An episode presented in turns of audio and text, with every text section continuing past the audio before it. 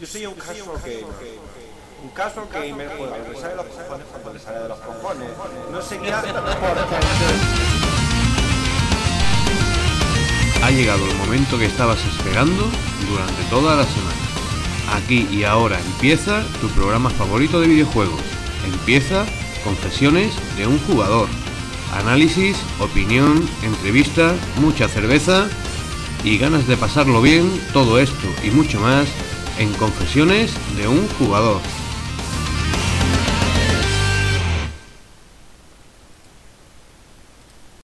Hola, hola, hola, bienvenidos a un programa más de... Confesiones de un jugador. Bueno, programa número 58 y bueno, ya el mes de agosto va casi tocando su fin. Eh, las vacaciones de muchos ya se han terminado o están a punto de terminarse y enseguida empezaremos de nuevo el curso. Yo, además, yo creo que los adultos en realidad ya eh, está muy bien lo de Nochebuena, lo de Nochevieja y todas estas cosas, pero a la hora de la verdad, mi año muchas veces empieza el 1 de septiembre. que Es cuando la vuelta a la cruda realidad y cuando empieza la, la nueva temporada. Eh, nosotros, no obstante, hemos querido seguir este verano con vosotros.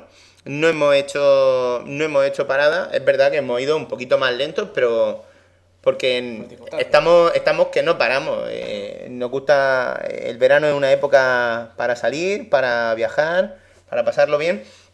Y de hecho nosotros hemos estado en, en las fiestas de Yeste. Ahí está. Un día. un poco. ¿Qué te han parecido eso de las fiestas de Yeste, Salva? Porque nunca le había estampado a, a- a alguien eh, trozos de, de sandía en la cara. Bueno. Así que me ha parecido genial. Ya lo ha hecho. Además vimos también eso, un castillo de fuegos artificiales alucinante. Descubrimos que Yeste es un pueblo súper rockero. Sí. La mayoría de sitios, incluso la discoteca, te pone de vez en cuando algún tema rockero. Todos los bares son un paraíso en ese sentido, porque te van combinando con cosas indie y tal, pero, pero a la hora de la verdad, si, si te gusta el rock, Yeste es genial en ese sentido. También hemos descubierto la gastronomía del sitio. Eh, básicamente hemos comido hamburguesa, hamburguesa y mucha hamburguesa. Mm, Sí, pero potentes. Sí. Y, y bien de precio. Luego, no obstante, también, por supuesto, está mm, rabo, magra con tomate. Yo, no he comido rabo, a mí no me toquen los cojones. Tú comiste rabo, lo que pasa es que estabas dormido en ese momento. No, no, no, no. Bueno, eh, yo por supuesto también tuve un día de resaca, como no podía ser de otra manera. Además de esto que te acuestas a las 7 y hasta las 6 no me levanté. Pero bueno, eh, hemos seguido jugando, porque antes de irnos precisamente tuvimos tiempo, yo al menos tuve tiempo para jugar un poquito. eh, tenemos también aquí al pequeño de la dinastía Steam, Spin, el, peque- el pequeño Sharin. Eh, ¿Has jugado esta semana cosas o qué? Sí, sí, esta semana he estado jugando con la gente de Zaragoza y me he pasado por la PlayStation Store. Y nada, ya más adelante comentaré lo que he estado jugando y lo que he estado viendo por, por la Story. Seguro que tu primo Salva ha podido rebañar también alguna cosilla. Puede ser, puede ser. Y, y bueno, también tenemos eh, que el señor Chicho, desde, desde el País Vasco, eh, nos ha mandado la reseña de un juego. Vamos a, también a comentar unos briconsejos hoy relacionados con aplicaciones para, para teléfonos eh, relacionadas con la música. Sin embargo, antes de eso, hay un momento del programa, Salva, A ver, sorpréndeme. ¿Cuál puede ser? Creo que puede pasar ahí. ¿Cuánto tiempo hay? Tenemos 15 segundos para contarle al mundo qué hemos jugado, qué hemos bebido, qué estamos escuchando y cualquier otra cosa que seamos capaces de meter Mm. en 15 segundos. Poco tiempo, pero si hay que meter, pues se mete. Ya está. Comienza Confesiones de un jugador 58.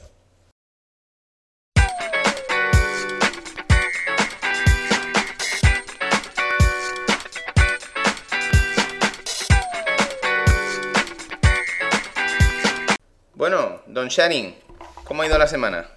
Bien, la semana ha ido bien, muy bien.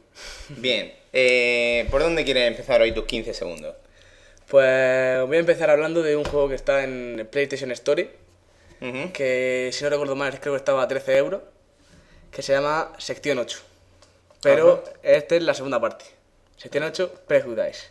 Ok, ese juego también está disponible en Xbox, En Xbox Live. 360 y también está disponible en Steam. De hecho, hace poco en Steam creo que estaba a 4 eurete o así. Pues yo, yo lo he jugado en, en la Play.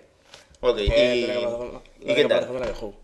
Pues para el precio que vale, o sea, relacionándolo con calidad-precio, los términos, me parece un muy buen juego. Para quien no sepa de qué va esto de sección 8, ¿en qué, de qué, ¿a qué género pertenece? Pues es un shooter en primera persona y el juego nos- es como una especie de Halo, para, para entendernos, ¿vale? Está como ambientado en la época de Halo, así un poco futurista, con armas también más futuristas, evidentemente. Y bueno, pues yo he jugado la segunda parte sin haber jugado a la primera. No necesitas haberla jugado para nada. Para el, para el- me he pasado solamente la primera misión y más o menos lo que entiendo de la historia es que hay como dos, como dos bandos, ¿vale? Sí, Ahora mismo el nombre no me acuerdo del bando contrario. O sea, Los he rojos y los azules. Sí, los rojos y los azules, pero no, sé, no me acuerdo de los rojos, ¿vale? Ya, no, eh, sí, a ver, Nosotros te lo digo porque, porque yo he jugado, Hmm. yo jugué a la primera parte y, y básicamente la historia era nula. No sé si aquí O sea- habrán metido un poquito más de historia. Son dos bandos y cada uno lucha por sus intereses. Ok, O sea, bien, lo- bien, un buen resumen. Sí. Y nosotros llamamos como una especie de super soldado, como Halo, más o menos. Y pues eso, tenemos. Mm, con ese traje que tenemos, que es como una especie de super soldado, tenemos varias ventajas. Aparte de disparar en primera persona, podemos correr, tenemos super velocidad. Ujú. Que me gusta bastante porque cuando corremos, digamos que vemos en tercera persona lo, lo- o sea, el, el personaje, Ah, ok. no en primera persona. Y luego también hay una cosa que no, sé- no sé si estaba en la primera entrega, creo que no, que es que a este juego, aparte, bueno, también tiene multijugador. Cuando nacemos, ¿no? Eh, No te hacen el spawn, sí. ¿no? Cuando nacemos, pues mm, es como una especie de misil pirata del Call of Duty Modern Warfare 2.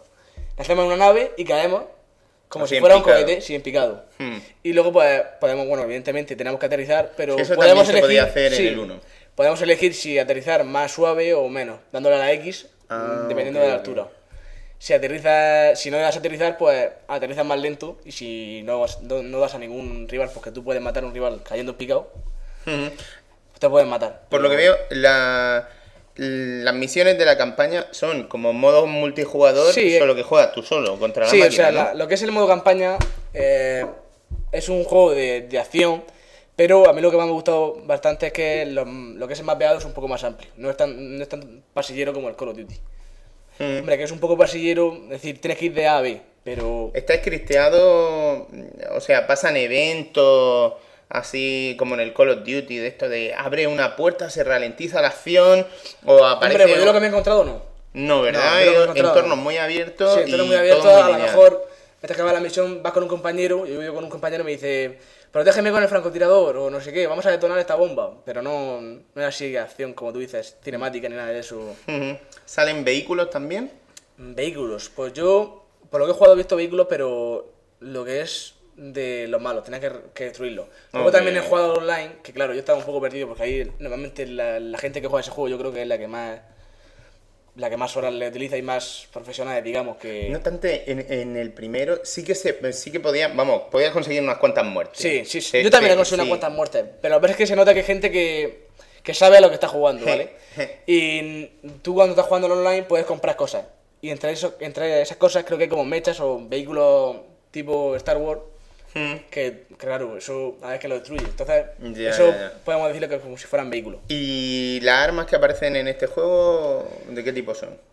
Pues hay como. de serán las típicas, ¿no? Francotirador, la- francotirador, fusil de asalto, ametralladora ligera, eh, escopeta, pistolas también. Luego también hay otros accesorios como la granada, la C4. Ya.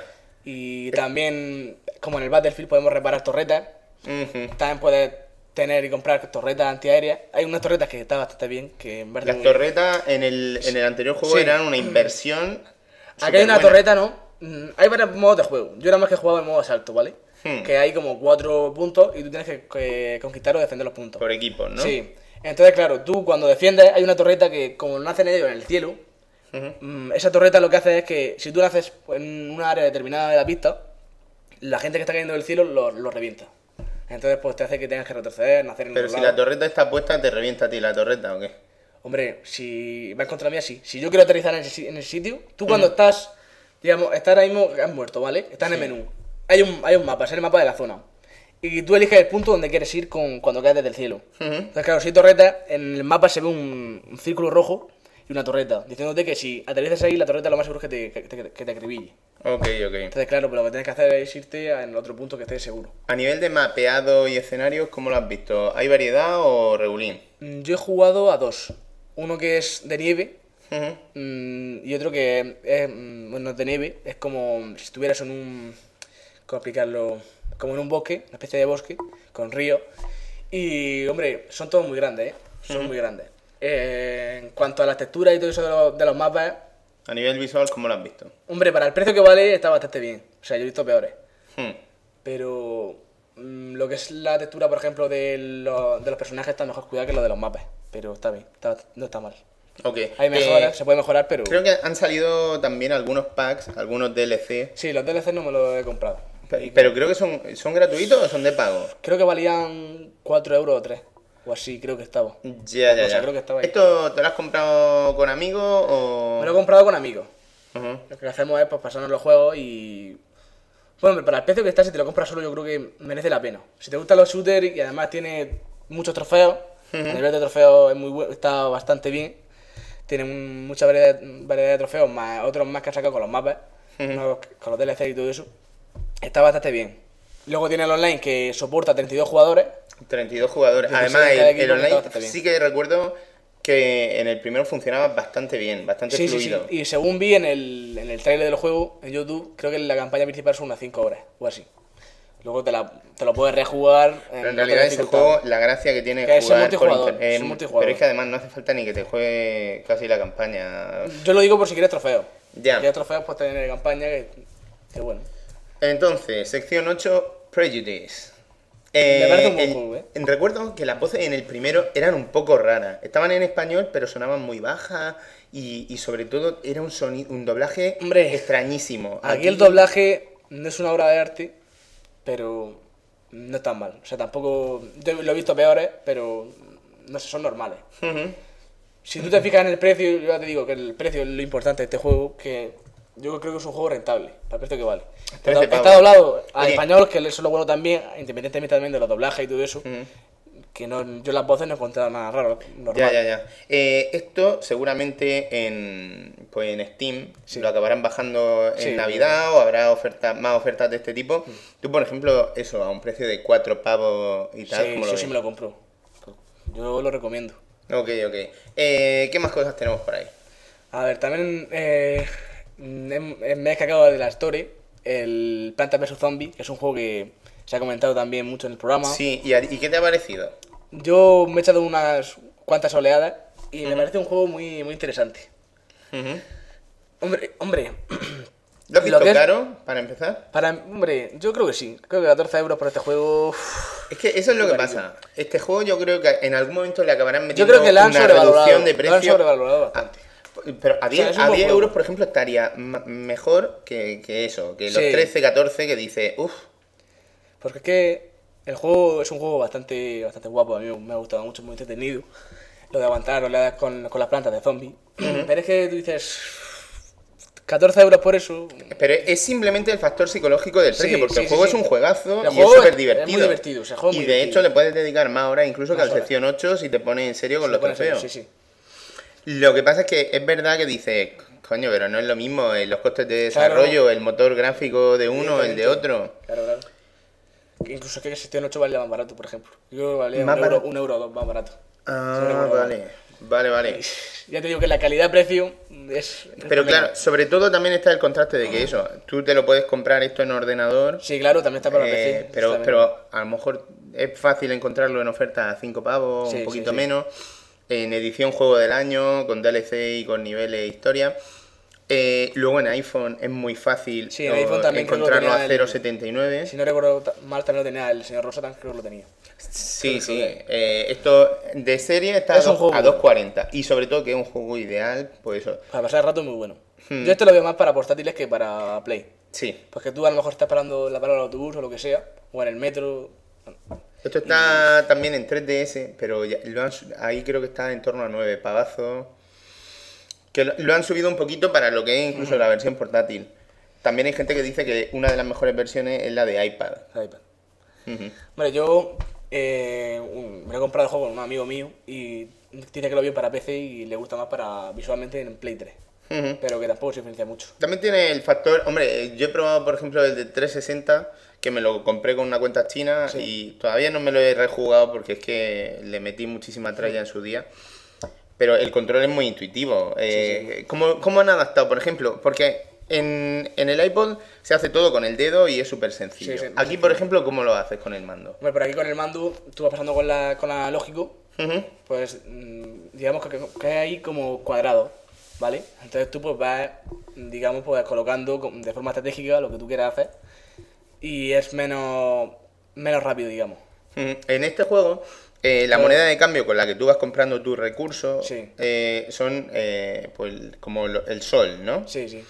Y los tienes que ir recogiendo. ¿Se Sí, hace a es veces verdad. difícil o qué? Hombre, yo, yo me he acostumbrado y a mí no se me hace difícil, pero si tú dices con, con lo del dedo, yo Sí. creo que con el dedo es mucho más fácil a la hora de... Claro, de- pum, pum, pum, pum, Así, pum. en un momento pues te lo hace todo. Y yo creo que es más, más cómodo así, pero bueno, tampoco es... A mí no me molesta. Ok, ok. Pero yo, como he dicho antes, yo creo que es mejor para portátiles que para Play 3. Ujú. ¿Has jugado más cositas? Bueno, pues mm, hablando de la historia, también voy a hablar de un pack del Call of Duty, del Black Ops. En se llama ah, Annihil- Annihilation. Annihilation. Annihilation. Efectivamente. Además, que cuando salió, eh, cambiaron el aspecto visual del actor, pusieron un tío. Sí, un tío que está como en una hamburguesería. Sí, además con Sí, el sí. matamoscas Sí, preparado. Para aniquilar. Pues yo, yo tengo los tres patas mapas y este último me ha gustado bastante, el mapa zombie. ¿Vale? El mapa zombie que estoy jugando con Taylor 500 con Alfredo, con Taylor 500 del foro, con sus amigos de Zaragoza, en que también los tienen los mapas. Pues estuve jugando en una pista zombie que te viene que se llama Ujú. y me saqué un trofeo que es muy, muy difícil. Que tienes que. Bueno, vamos a empezar definiendo mejor el mapa, ¿vale? Y luego explico el trofeo. Sí, venga, a ver. Uno El se mapa- compra el pack de Sí, el pack de mapas. Te viene el 4 multijugador y el, pack- y el mapa zombie. ¿El mapa zombie en qué consiste? Porque un mapa multijugador sabemos sí. que es pues, un escenario Es un nuevo escenario y adelante. Vale, el mapa el zombie. mapa zombie, que es para mí lo, lo bueno de este pack de mapas, mm, bueno, es como el resto de los zombies, tienes que aguantar oleadas, pero nos sitúa en una selva, mm, puede ser a lo mejor de Vietnam, de, de ese estilo, ¿vale? Ujú. Y en una selva donde hay una pirámide. Y lo bueno de este mapa es que hay trampas. Las trampas, yo esperaba más de ellas. Pues las trampas no sirven para nada, ¿Las trampas son para ti o para los zombies? para ninguno. O sea, las trampas sirven para estorbar. Las trampas, vamos a ver, hay trampas, por ejemplo, que cuando tú pisas en un suelo salen pinchos. Pues esos pinchos, yo me, yo me creía que te mataban a ti o mataban al zombie. Tú pasas por, el- por delante y los zombies que te persiguen mueren. Sí. Pero que va, los zombies no se mueren. O sea, a ti te puede pinchar en el culo y el personaje se pone, ¡ay, no sé qué, qué dolor! Ah, y Pero a lo no. mejor simplemente hace que vaya un poquito más lento o algo. Mm, te quita un poco de vida, pero no te mata. No te llega a, matar. Luego hay arena movilizas y. Y creo que de trampas había eso, y los pinchos que son lo que, lo que más odiamos. Porque tú vas con cuatro y pasa uno y luego los pinchos empiezan a salir y estamos todo el mundo saltando por encima de los pinchos para ver si, te- si podemos pasar. Entonces, eh, te sacaste un trofeo que era muy difícil. Era un trofeo que es muy difícil, ¿vale? A ver, ¿y en qué consiste? En ese mapa hay como un... Bueno, una especie de truco, ¿no? Hay como unos botones, ¿no? Que hay en las paredes. Y con varios amigos, si los pulsan a la vez, se hace como una especie de eclipse, se vuelve de noche. Oh. Y tienes que hacer como varios retos. Entonces esos retos lo que hicimos fue, un amigo mío, un amigo de, ahí, de Tyler, eh, en YouTube, pues estuvo mirando, un tío como explicaba y decía, "Tienes que, en el primer eclipse tienes que hacer esto, así. Entonces, pues, mm, a medida que iban pasando la ronda íbamos, a hacer, íbamos haciendo nueve retos. Y al final, cuando lo haces todo, hay una pirámide, que en esa pirámide tú eh, puedes, hay tres botones en el suelo que tú puedes subir cuando quieres, cuando pulsas los tres botones, para mejorar las armas y todo eso. Sí. Pues ahí dentro de esa pirámide mm, hay como una, una esfera. La esfera no hace nada, es solamente para el trofeo, que es un trofeo de plata. Entonces, pues tú luego cuando haces los nueve retos, pues te metes allí y... Pero claro, mientras que tú haces estas No, lo- movidas es que tú dices, lo hay que los aguantar el o sea- tipo durante... No, no, no, es que, es que hay que ser listo, porque cuando tú vas a hacer esto, lo que tienes que hacer es dejar a, a un zombie o a dos sin piernas. Entonces, lo claro, yo lo que hacía, por ejemplo, era, mientras que ellos hacían los retos, yo, yo o, Alf- o Taylor nos quedábamos con un zombie. Entonces lo que hacíamos era marear al zombie. Y el zombie, como era parapléjico, pues no nos Si no te carga ese zombie, entonces no aparece una nueva oleada o qué? Si te carga el zombie, parece una nueva oleada. Pero claro, lo- Pero si no lo matas, no. si no lo matan, no. Es que la cuestión es dejar al último zombie y entonces tú haces el resto. Entonces tú tienes que ir uno atrayéndolo y mientras Sí, tanto claro, los otros claro, haciendo Entonces, los retos. ¿Y los retos que en qué consistían? Pues yo recuerdo había un reto que en la pantalla hay como, gon, como gones. tú le dabas a dragones, o habían como símbolos en las paredes. Luego había uno que era, había como un hueco en la pared y tenías que poner Claymore, que son como minas de, son minas que cuando viene un zombie explotan, solas, de aproximación. Pues era eso. Y era, es que era muy difícil, o sea, había algunos que ni me enteraba, porque yo estaba ahí haciéndolo yo solo. Entonces, eh, con esto de los mapas zombies, todos los, los paquetes de mapas suelen llevar siempre un Uno, mapa zombie. zombie, sí, sí. También me compré, también nos compramos el, el segundo Batman que te venía otro que todavía no he jugado, que quiero jugarlo y quiero hablarlo. Se llama Call of the Dead, que también hay trofeos y, estaba, y tiene pinta estar bastante bien. Lo que pasa es que los mapas estos, para seguir ubicándonos, es simplemente aguantar el máximo tiempo Sí, posible. es aguantar el máximo tiempo posible. Eso- de eso trata. y Luego- mientras pues tienes tus trofeos que te los Sí, puedes sí, sacar. sí, o sea, es que ese trofeo será muy largo y ese trofeo, ya te digo que yo, si me dicen, sácate ese trofeo de obtener la piedra Ni de angular, coña. digo, ni, yo no sé qué- dónde está la piedra angular ni nada. ¿Y eso cómo, cómo habláis mientras tanto? ¿Tú Hombre, yo con el tienes micro, un- un vamos con el- Bluetooth en Sí, condiciones? claro, tengo el de la Play 3 Y los, los otros no sé qué tendrán, pero supongo que también tendrán micro. Pero o- habláis todo el Hablamos rato y, y eso, decimos, ¿no? haz esto, sígueme a mí, sígueme tal, y está muy, muy, muy chulo. La, la partida duró dos horas y pico. Y a mí se me salió por el juego, pero luego al, a los 10 minutos así se salieron porque sé que los mataron, pero está muy bien. Es que te lo pasas muy bien y yo te digo que las partidas, si te pones en serio, pueden durar Entonces, mucho. estos mapas, por ejemplo, por lo que veo, esto solo tiene sentido si tienes con quién jugar, ¿no? Claro, claro. Es que yo lo juego online, si juegas solo yo creo que te tienes que aburrir. Bueno, eh, tenemos una sección en el foro entre www.confesiones de un jugador.es que se llama No sin mi sparring. Claro, ahí que puedes quedar con los amigos y demás, y además puedes conocer a gente en el foro, en el propio foro, para agregar a Play, al equipo, al PC, y ahí haces amigos, que está bastante bien eso. Claro, porque eso, hay nosotros dentro de la comunidad, pues tenemos gente como yo, que soy Sí, sí. Un, un perro antisocial, es verdad. Y, y luego hay gente como tú que, Ya, que yo- lo que yo más hace es jugar gente. con la A mí me- A mí me gente. gusta jugar con la gente bastante. El otro día estuve jugando, por ejemplo, con Juan del foro al Uncharted 2 y todo eso. Estaba ahí jugando. Está muy bien. Ok, ¿has descubierto alguna cosilla más? Pues. Últimamente están Bueno, poniendo muchas juego- actualizaciones, muchas demos, muchas Ah, historietillas. hablando de la demo, he jugado al demo del Produce. ¿Has jugado ya la Ah, demo la del demo del Pro Pro 12? 12, salió ¿Y ayer. qué tal está? sí, ¿Qué tal está? Eso está recién sacado Recién del horno. sacado del Y bueno, ¿tú has jugado a los anteriores Pro o Eh, le has- Sí, jugué al Pro 11 y al Pro 10. Bueno, ¿y qué te ha parecido el 12? Más de lo mismo. Más de lo mismo, no me digas. Yo me he fijado en los Las detalles. porque caras, por yo son- ejemplo, el control ha cambiado. las caras, del- las caras del Pro, chapó, porque las caras del Pro a mí me gustan mucho, no como las del FIFA. Hay veces que están muy bien, muy que bien. las ¿eh? caras del Pro, es que todos los jugadores, o sea, un jugador de la cantera mm, es igual. Igual, igual, igual. El único que no se parecía a este que ha fichado el Atlético de Madrid, Falcao, Sí. tenía el pelo corto, el único. El único que no se parecía en nada. Pero los demás se parecen todos, son todos clavados. Clavados, pero clavados. Sí, sí, sí. Y. Luego, eh, público, estadio. Lo que han ¿cómo mejorado ha sido, por ejemplo, que ahora cuando tú estás jugando, se ven a tu entrenador saliendo del banquillo, dirigiendo. Han mejorado detalles. ¿Qué equipos se pueden controlar en esta demo? El Nápoles, el Oporto, el Milán y el, y el Manchester United. ¿Y dónde está el Barcelona? Barcelona no está. Pero, pero qué mierda pasa aquí. Yo me he cogido al Manchester y al. Tampoco está el. Madrid ni nada. No, el Madrid tampoco, solamente esos cuatro. Ok, ¿Y la cosa más fluida? Yo el control lo noto similar. Y lo que han cambiado un poco ha sido, por ejemplo, que van a cambiar en el FIFA 12, que es el, el impacto a la hora de entrar, los jugadores a la hora de caer y todo eso. Ah, vale. También han cambiado un poco los gestos de la cara, que en el Pro me parecían que estaban bastante bien, pero ahora lo han mejorado. Cuando un jugador se cabrea, por ejemplo, se ve la vena del cuello saliendo y Piqué o Ibrahimovic cabreado, así como chillando. Ujú. Y eso está bastante bien. Pero es que, ya te digo, ha sido, has- han sido pequeños detalles los que han cambiado. Vamos a ver luego a ver la- si, si cámara. le meten alguna Sí. cosa en, en- Hombre, en el, el, aspecto juego, jugable. el juego no ha, no ha, no ha sido, o sea, no, no ha salido. Lo- te- la demo te dice, no ¿A ti el anterior qué te pareció? Es que el Pro mm, de esta generación no me está gustando nada. Ya. Yo lo veo Yo no similar. tengo alguno por ahí y siempre sí que me gusta, me divierto mucho con la Liga Master. Sí, a mí la Liga Master me parece lo mejor del Pro. Si Pero sí que es la diversión. con Castor y es la diversión de empezar con los de siempre y acabar descubriendo jugadores. Yo, por Sí, ejemplo, sí, sí, el Jalira Tintop este Sí, lo Jalil descubrí, jugó en el Esparragal United. Sí, sí, sí.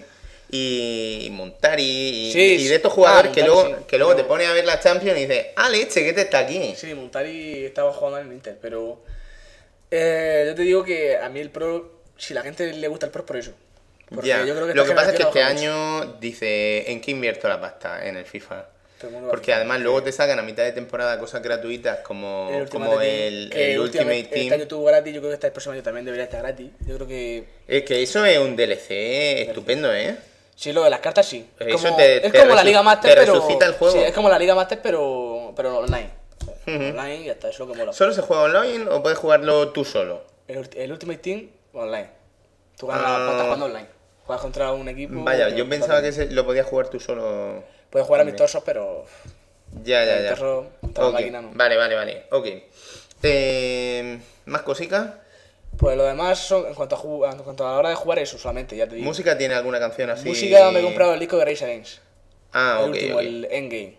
Bueno, pero de hecho, me refería en, el, en la demo esta del Pro. Ah, vale, la demo. Que siempre le meten algún temilla y luego. Temille, pues no me he fijado. Rellenillo. ¿sabes? No me he fijado lo que es el tema. Ok, el, ok. Lo que es el tema de la música. Pero creo que tampoco había así una banda sonora que, que estuvo Vale, guapa. nada, hasta que no esté la versión que no esté final. la versión final, no. Recuerdo con el Pro, que no sé si fue con el 2009 o así, que sacaron una demo antes de tiempo. Pues es lo típico, siempre hay que sacar las demos para calentar el ambiente. sí. Pero era tan mala que, que- que recibió más críticas que otra cosa. Hombre, está. Es que yo todas las demos del Pro lo veo, las veo igual. Te ponen los tres o cuatro equipos y eso. Y es que han cambiado detalles. Por ejemplo, Rooney, este verano, el jugador de Manchester, se puso pelo en el pelo. Y en el FIFA, lo que han- no, no paran de dar por culo diciendo, le hemos puesto pelo a Rooney. Ya. Para que veas tú que nos estamos currando el aspecto y todo Pero eso. que eso y luego llega el Pro ir y te sacando pone, actualizaciones, claro, parches, claro, tú dices, historias. Claro, tú dices 60 euros para ver a Rooney con pelo o, o ver a un cámara moviéndose en la banda, pues. No lo obstante. ¿al 12 le meterán algún cambio o qué? Yo creo que no. Y ¿Al además- FIFA 12 ah, tú FIFA cómo lo 12, ves? al FIFA 12. Por lo que han anunciado eh, la entrada, las lesiones, te puedes lesionar solo. Tú vas corriendo con el jugador y le pegas un tiro muscular. Madre mía. Bueno, eso, eso me gusta a mí bastante. A esas desgracias ya tengo la de mi vida. Pero yo creo, que va, yo creo que va a ser un poco lo mismo. Es que en el FIFA es muy difícil que lo mejoren. ¿eh? Yo al. FIFA le veo. Pueden mejorar, deberían de mejorar un poco lo que es el tema de la Ya, defensa. ¿Tú pero crees es que van a aguantar difícil. ya el tirón hasta la próxima generación de consolas que ya digan, ahora es cuando nos gastamos la pasta, la pasta en un nuevo motor gráfico y... Pues. No sé, yo creo que. Hombre, es que la gente que es fanática del fútbol se lo va a comprar. No, no, pues sí, es, es que está Pero es además, es que a mí siempre me pasa lo mismo, parezco idiota. Porque siempre digo, me voy a comprar un FIFA, un Sí. año de esto. Y luego a mitad de temporada digo, joder, si, si Hombre, es que enseguida falta poco para que salga el Yo te otro. digo una cosa, si te pones a jugar al FIFA 9 mm, y luego después al FIFA 11, yo noté diferencia, no sé en qué, pero lo noté a la hora de jugar, no sé, no sé en qué. Yo noté diferencia. Si tú tienes el, el FIFA 11 y Pero te el quieres FIFA, comprar el FIFA 12, lo suyo es o comprártelo en la rebaja de marzo o comprártelo de salida. El mismo Sí. día que sale y empezar a es que eso depende de la persona. O sea, ahora mismo a una, gente que, a una persona que le gusta el Pro, yo ya he dicho que puede ser posiblemente igual, pues se lo va a comprar porque me da igual lo que diga el Ya, ya, pero son juegos a los que se le echan horas y están Sí, más que sí. amortizados, ¿eh? Es- Sí, la verdad es que se ¿Te puede. vas a comprar el FIFA 12? Pues puede, puede ser. No sé si, como te he dicho, en marzo, pues, cuando sacan el, el Ultimate Team, que lo rebajan de precio tras los fichajes de invierno. ¿Te has jugado alguna liga o algo completa en el FIFA o sí, tú vas en online? El, modo carrera. Pero claro, no lo mismo con el Pro. En el Pro es más divertido. Ya. Porque es más difícil si te coges el equipo ese de, mal, de malo, empieza segunda división. Hombre, lo suyo como hace Juan, que dice que se cogía li- equipos japoneses. ¿Has jugado a la liga coreana con el la Seúl Fútbol Sí, Club? pues fíjate tú. Luego vas fichando, a ver si ficha Cristiano Ronaldo, que eso dudo. Pero bueno, es, es lo que tiene, ¿no? Yo me cogeré lo más seguro para saber y lo iré subiendo. Ok, ok. Oye, eh, pero- pero solo lo podrás subir hasta X punto. No, yo creo que en el juego de ¿Hasta fútbol segunda deja- división? No, no, en el, en el- en el FIFA creo que no, ¿eh? FIFA te deja subir. Te deja subir a primera con los dos Barcelona, Sí, sí, sí, pero qué mierda me estás contando. Yo jugué el Barça contra el Barça B en la Copa del Rey. Pero sería un juego de, de fútbol. O sea, si fuera la verdad, no, pero el juego de fútbol no. Pero eso, eso me corta el rollo bastante, ¿eh? Pues, Eso me se jode. puede. No me gusta. Se puede. Eh, a ver, dices que te has comprado el disco de Rise Against, que nos has comentado varias veces. ¿Cuál te has comprado? El último, el Endgame, el último que han sacado. ¿Ese cuándo ha salido? ¿Este año? Este año sacó, salió este año. Se lo compró un amigo mío de importación en el FNAC Sí. por 21 euros así. Toma ya. Y, y se ve que a raíz de eso han traído más discos. Y, ahora- Oh. y estaba por 15 euros. Eh, ¿Y qué tema hay así de referencia? Para quien diga, quiero escuchar un single ahí que me Eh, Make it stop. Make it stop, hazlo parar. Sí, temazo. Ok. Ese muy, muy- Lo recomiendo. Luego también el de Endgame. Hell is on the Way y Architects también. La de on the Way fue el tema de un pay-per-view de WWE este año. On the Way un Y además que el vídeo de Help is on the Way es Yo alucinante, lo he visto que se súper ve. chulo. Sí, sí, sí, se ve la, lo que es la casa derrumbándose por catástrofes naturales. Y- Sí, es rollo huracán Katrina Sí, y claro, tal. y sí que el título de la canción te lo dice todo, la ayuda está en camino. Ujú. Y luego Pero es una final, canción, es una canción muy chula. Yo es que este grupo lo veo muy patriótico, o sea, son muy patrióticos. Ya, ahí, pero eh, han recogido un poco la antorcha esa, aún con las diferencias, porque estos son bastante más dinámicos y tal, de grupos como Creed, por ejemplo, que los Creed también tenían ahí un sonido muy... Sí, lo que tú dices. Yo ya te digo, yo a mí este grupo me gusta bastante, mientras que juegas, por ejemplo, a juegos como el Call of Duty de matar y todo eso, te lo pones de fondo y eh, a matar ahí. Ahí a matar. Bueno, ¿alguna otra recomendación a nivel audiovisual? Pues nada, mm, decir que fui al cine el otro día y he visto el Capitán América. El Capitán América. ¿Y qué nos dices del Capitán América? Bueno, pues yo que tengo un primo que es dibujante de Marvel. Perdón. eh, yo el Capitán América me ha gustado bastante ahora en los juegos tipo Marvel vs. Capcom y todo eso lo he llevado, pero lo- a la hora de leer cómic poco. O sea, sé cosas, muy pocas cosas del Capitán América. Sé que ha muerto varias veces, pero que sé que está vivo. Y poco más. Eh, Fíjate si no sabía nada, que no sabía ni que estaba ambientado en la Segunda Guerra Mundial. O sea, yo llegué al cine y digo, hostia, Capitán América en la Segunda Guerra Mundial. Claro, los cómics in- originales del Capitán América eh, salieron en la sí, Segunda Guerra Mundial. Y luego ya se inventaron el rollo de que, de que estaba congelado, se descongeló. Para seguir dando más. Y en los 60 Vale, lo recuperaron, ya lo hicieron resurgir del personaje con Stan Lee y eso. Sí, sí. Luego también Pues, ha tenido ahí momentos muy buenos La historia. de John Byrne. La historia es como en los cómics. Al principio es un pringao que lo apalean al, al chaval. Y el chaval lo bueno que tiene, este chico, que no recuerdo ahora mismo el nombre. Steve Rogers. Steve, es verdad, Steve. El- pues resulta que Steve, eh, como está inventado en la Segunda Guerra Mundial, lo que quería Steve era matar nazis, quería defender a su país. Y claro, mm, tenía asma, era un flojera si no lo aceptaban. Ujú. Y claro, él veía a sus amigos que iban a la guerra bien vestidos, él quería defender a su país, pero siempre lo apaleaban. Y al- entre tanto, pues un, un científico alemán lo ve y ve que tiene ganas de, de, Le de ir a la guerra. espíritu patriótico. Sí, y le dice, coño, pues yo te puedo meter y a, a cambio tienes que hacerle una cosa. Y ella dice, venga, vale, pero yo por lo que sea me meto ahí a la- al, al ejército. Ujú. Y como todo el mundo sabe, pues le mete un antídoto y se vuelve fuerte. Ok, el suero del super soldado y el resto ya pues es la narrativa propia de la película. La es peli la es entretenida. La peli es cojonuda, a mí me ha encantado. Para Ajá. mí es de las mejores que he visto de Marvel. Ok, el villano de turno, ¿quién es? Eh, se llama Hydra, pero es cráneo rojo. Cráneo rojo. El- Vale, el archienemigo, sí, la némesis natural sí. de Spider-Man. Digo, de Spider-Man, Del Capitán América, que se me va la pinza, la de Spider-Man y el Duende Verde. Y pues eso, es que en la Segunda Guerra Mundial no hay mejor enemigo que él, que es un que es nazi. Y, que asumo que en algún momento también se van colocando un poco las fichas para lo que va a ser el proyecto de, de la película de los Vengadores, dirigida por Josh Whedon y que saldrá el año que viene. Sí, pero Y- yo creo que, hombre, el final. Yo creo que puede, que puede salir una nueva película. ¿Eh? Podría salir. Eh, Yo creo que, bueno, como todas. Es que, Bueno, de Thor creo que han confirmado que va a haber secuela posiblemente. Claro, sí que sí, una, yo creo que este tipo de películas Esto da mucho dinero. claro. Y además, pues Sí, mira, si es si es- mira si la de Thor, que le han puesto a un buen director como Kenneth Branagh, Sí. que ha hecho una, una adaptación competente, Si bastante ven que han ganado dinero, pues te vamos a sacar otra. Ah, sí, eso está claro. Eh, ¿La película de los Vengadores te atrae? ¿Estás caliente Yo creo con la idea o qué? podría haberle, más que la de Spider-Man. La nueva de Spider-Man que cuando todavía en el cine te pusieron el tráiler, ¿Quién- ¿Quiénes van a ser los villanos? el villano. ¿Va a ser el lagarto o algo de eso? El villano, yo me acuerdo que vi lo, cómo le picaba la araña, al principio el chico, y luego saltando de edificio en edificio, como en la. Además, han la- cambiado al protagonista. Sí, Afortunadamente, ¿no? A mí me gustaba más el otro, ¿eh? A mí el otro es que no me lo, A no mí me lo a mí tragaba ni de coña. el otro, no sé, me, me gustaba bastante. Y lo que tampoco salió en el trailer era su tío. Nada. o sea, Pero, ¿qué pasa? ¿Que reinventan un poco el personaje una vez más? Yo creo que claro, tienen que reinventarlo, ¿no? Tendrá que salir la tía y el tío. Y yo supongo que tendrá que salir como Y además van a poner a una tía muy guapa que es Emma Stone, que es- la, pues, la Si protagonista luego Jenny de, Jane- de Zombieland. Sí, luego la novia, la Jenny Jane Watson, eh, tampoco, no recuerdo si la había visto, no recuerdo haberla visto. Es que como han cambiado los personajes, ya te digo, me pilló un poco Ya. verde, pero... Pero Emma Stone, ya verás, un bombón. Y yo tengo ganas de verla, pasa es que... A Salva no le gusta, está aquí poniendo. Se me va a hacer un poco Ya raro ver a quisiera el Salva enganchar un pescado de eso. Eh, ¿Alguna cosa más o vamos a por una cerveza? Vamos a por una cerveza. Ok, pero tú no eres menor. Yo, yo, yo no bebo, pero es para ti. Vale, vale. Pues tú va- vamos a buscar agua para ti.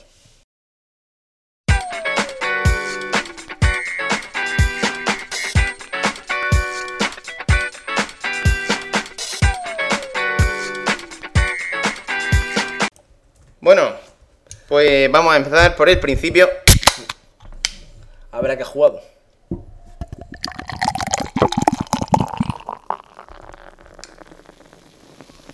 A ver.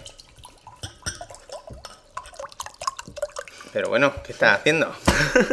bueno, Beber agua. a ver. em, como he dicho al principio, muchos juegos indie, muchos juegos minoritarios hoy. Y, y bueno, pues mira, voy a empezar por uno que se llama Office Affairs. ¿De qué trata eso? Pues mira, eso es pura transgresión. Esto se encuentra disponible en Xbox, eh, es descargable y pertenece a la categoría de Indie Games. Cuesta 80 Microsoft Points Yo eso de Microsoft Point no... nunca Un euro. Un euro, vale. y, y tiene demo. Así que os, mm, os recomiendo que le echéis un ojo, porque es una locura. Tú lo pones y encuentras a un tío. eh, visualmente, de momento, vamos a imaginarnos tonalidades todo gris. Todo gris a los Sin City, solo que el protagonista no es eh, un fornido matón callejero, sino es simplemente un matado que va a saltar de pues desde un edificio, desde lo alto de un edificio. Te- para empezar la partida tienes que pulsar el botón A. Lo pulsa y se tira. Y básicamente, a partir de ahí, tú ya no nece- necesitas pulsar nada más que, eh, que el stick de control. Para moverte de izquierda a derecha. La cosa es que eh, de repente se pone a hablar. Y te va contando su vida. Que es patética, que tiene muchos problemas, que, que, que, bueno, que quiere darle un giro muy grande. Y, mm, y básicamente, de vez en cuando te van saliendo como obstáculos. Esos obstáculos son una especie de analogía de los obstáculos que van surgiendo muchas veces en la vida, ¿no? De vez en cuando también pues, te va presentando todo eso mediante el tío va cayendo y se van superponiendo como fotos en la parte de atrás que te van mostrando pues cosas de su día a día. Que si este es el metro donde me monto para ir al trabajo. Entonces te va contando una historia, ¿no? Una historia pues en la que él, pues, él no tiene pareja, eh, en su trabajo está muy desmotivado y básicamente se dedica el día a perder el tiempo, pero totalmente. Y, y básicamente a mirar internet, a mirar sitios de cita online y cosas así. Paradójicamente, cuando dice lo de la cita online, aparecen tipas en la pantalla del ordenador que sí que salen a color, lo que contrasta un poquito con el blanco y negro ese que va saliendo, ¿no? La cosa es que él sigue un poco con, con un día normal de su vida y mientras que te va contando un poco pues la frustración que tiene eh, y cómo está atrapado en la monotonía, eh, de vez en cuando te ponen eh, decisiones. Esas decisiones son tan sencillas como que la pantalla se divide en dos, él deja de. él sigue cayendo, pero se divide en dos. Y te dice, ¿quieres ir a la reunión o te quieres saltar la reunión? La reunión de trabajo y tal. Pues tú te pones en el que sea y la historia continúa. Entonces, básicamente, tú vas tomando una serie de decisiones. ¿Tipo Heavy Rain? Lo que pasa es que simplemente que te pones ahí y te sigue contando la historia. Es como un libro de Elige tu propia aventura, pero, pero que no hacen nada más. Si pasa una cosa, tú tienes una barra de vida. Y esos obstáculos que te he dicho que de vez en cuando aparecen, tienes que esquivarlos. Si te dan muchas veces, puedes perder la barra de vida. Pero en realidad mm, es muy difícil que se termine la partida por ese motivo. ¿no? Luego aparte, en estas decisiones hay algunas que de algún modo vienen a reforzar el mensaje que, que te da este juego, ¿no? Que es muchas veces, pues, carpe diem, vive el Sí, presente, vida. juégatela, Sí. eh, la vida es muy corta y, y disfruta cada segundo. Carpe Diem, Tepusui. Un poco, un poco irresponsable a veces, también debo decir, Sí. eh, en, en este juego en concreto, en ocasiones, porque por ejemplo tienes la opción de seguir trabajando o irte al bar y hincharte a cerveza o tomarte unos chupitos. Ahogar tus penas, vamos. Sí, sí, sí. Luego puedes intentar ligar con tías del trabajo, de la oficina, pero en realidad tú no haces nada, es simplemente que te van presentando opciones. Y llega un momento en el que según las decisiones que has tomado, pues la historia termina de un modo o de otro. Ah, vale, vale. Eh, es, es bastante transgresor porque en la categoría de indie games es verdad que muchas veces no- los juegos no están revisados por Microsoft Eh, y sí que tienen como unas calificaciones de, de sexo, de aparición de drogas, de tal. Todo eso está al máximo. Pero en realidad sexo explícito no hay de ningún tipo. Eh, es simplemente, pues eso, llegar al final. Es un juego muy sencillo. ¿Tú te has pasado el juego? Sí, sí, más o menos te lo pasas en unos 20 minutos. ¿Ostras? Sí, Bueno, sí, para lo que vale también. porque es eso, es más una experiencia. Sí. Em, el otro día comentaba y el juego este de arte interactivo, ¿cómo se llamaba el juego este infernal? El Lingering Shadows. Y esto es un poco algo así, una propuesta, pues, Sí. arty. Pero. ¿Tú sabes cuántos finales hay? No, No. no, yo creo que he llegado al final feliz. Vale, Porque, porque de hecho luego he visto que es un poco autobiográfico de, mm, de, de los desarrolladores que han hecho esto. Eh, no quiero, no voy a desvelar tampoco más, pero vamos, al final dice, anda. ¿Y logros tiene el juego? No, los juegos indie no tienen logros. Vale, vale. Yo creo que no, no tenía ni idea. Nada, son eso, 80 pavos y es más la experiencia. Como tiene demo, yo probé la demo así el otro día, en plan con la tontería, estaba ahí mirando a ver qué demos me había Sí. bajado, porque de vez en cuando me gusta darle una oportunidad a esos Sí. juegos de los que verdaderamente no hablan ni Dios. Y dije, voy a probar esto. Eh, no voy a volver, seguramente, a no ser que un día se me cruce el cable y diga, hey, vamos a ver si había otros finales. Hmm. Eh, Yo es que este tipo de juego, tipo Heavy Rain, yo no. pero si es que no, si es, que no es heavy. es- Ya, ya, no Heavy Rain, digo de tomar decisiones. Sí, Que yo lo veo más una, experiencia. O sea, hacer una vez y ya está. sí, Pero- verdad. Pero, hombre, en Heavy Rain puedes ver más caminos, se ven más caminos, bifurcaciones. Pero no sé. Aquí, básicamente, ya te digo, el mensaje del juego es: juégatela, vive a tope, ve al límite y disfruta. Y de algún modo, reclama tu libertad y intenta hacer lo que de verdad te apetece, no te dejes atrapar en la monotonía y tal. Eh, simpático, ya te digo, hecho por dos personas y no, no va a morir en realidad. Lo que decía antes, cuando tomas una decisión que el juego considera que es una decisión ahí mm, adecuada, o que te la has jugado lo suficiente, Sí. en vez de salir obstáculos, te van saliendo como tías, que van eh, subiendo como si fuesen los obstáculos, que van Sí. dando vueltas hasta que sobrepasan la pantalla, la parte superior de la pantalla, aparecen de abajo a arriba, y ti- tienes que acercar, al contrario que ya no las tienes que esquivar, lo que tienes que hacer es cogerlas. Hmm. Entonces lo que hacen es que te suben la barra de vida si te habían dado algún toque y eso. Es una paranoia, pero tiene demo. Y, y Sí, también Mejor, mejor jugar a la demo. tiene una cosa importante. Bueno, las demos de los indie games tienen limitación de tiempo. Las puedes probar un poquito. Vale. Si no te dicen enseguida, ya se acaba el tiempo. Pero, pero bueno, también tiene la limitación mm, grandísima de que es que esto eh, está narrado en inglés. ¿No está subtitulado? Y no está subti- verdaderamente es que tampoco, si estuviese, no está subtitulado, pero si lo estuviese, ¿cómo vas a estar esquivando y leyendo? Claro. Entonces, el problema es que tienes que tener buen nivel de inglés para poder disfrutar de este título. Vale, vale, vale. Pero Bueno, sí, mm, tam- sí, euro tampoco- sí creo que merece la pena echarle un ojo Sí. a la demo y decir, a ver qué demonio es esto. Porque desde luego es una propuesta absolutamente original. O sea, tampoco, pero tampoco está subtitulado en inglés, no te puedes poner subtítulos ni nada de eso. Eh, no, no. Las decisiones sí que las decisiones sí que te las pone Claro. eh, con letras. claro. Pero bueno. Eh, más cositas. Vamos a ver qué tengo yo por aquí. Eh, eh, sí, venga. Vamos, iPhone, ordenador o, o más Xbox. iPhone. iPhone. Venga, dos titulitos gratis para iPhone. Uno, precisamente, le va a gustar a tu primo el nombre. Extreme Road Trip. Road Trip extremo. Sí, señor. Título gratuito. Eh, es muy adictivo y, y como he dicho, pues eso, está gratuito. Y mezcla conceptos, por ejemplo, como juegos como Joe Danger y Tiny Wings. Uy, Básicamente, uy. son ¿Qué juegos en los que hay que ir avanzando en, en un desplazamiento lateral. ¿No? En Tiny Wings, por ejemplo, hay que recorrer la máxima distancia que pueda. Y aquí, básicamente, tienes que recorrer la máxima distancia que pueda con un coche que tiene un depósito de gasolina que se va acabando y que no se va a recargar nunca.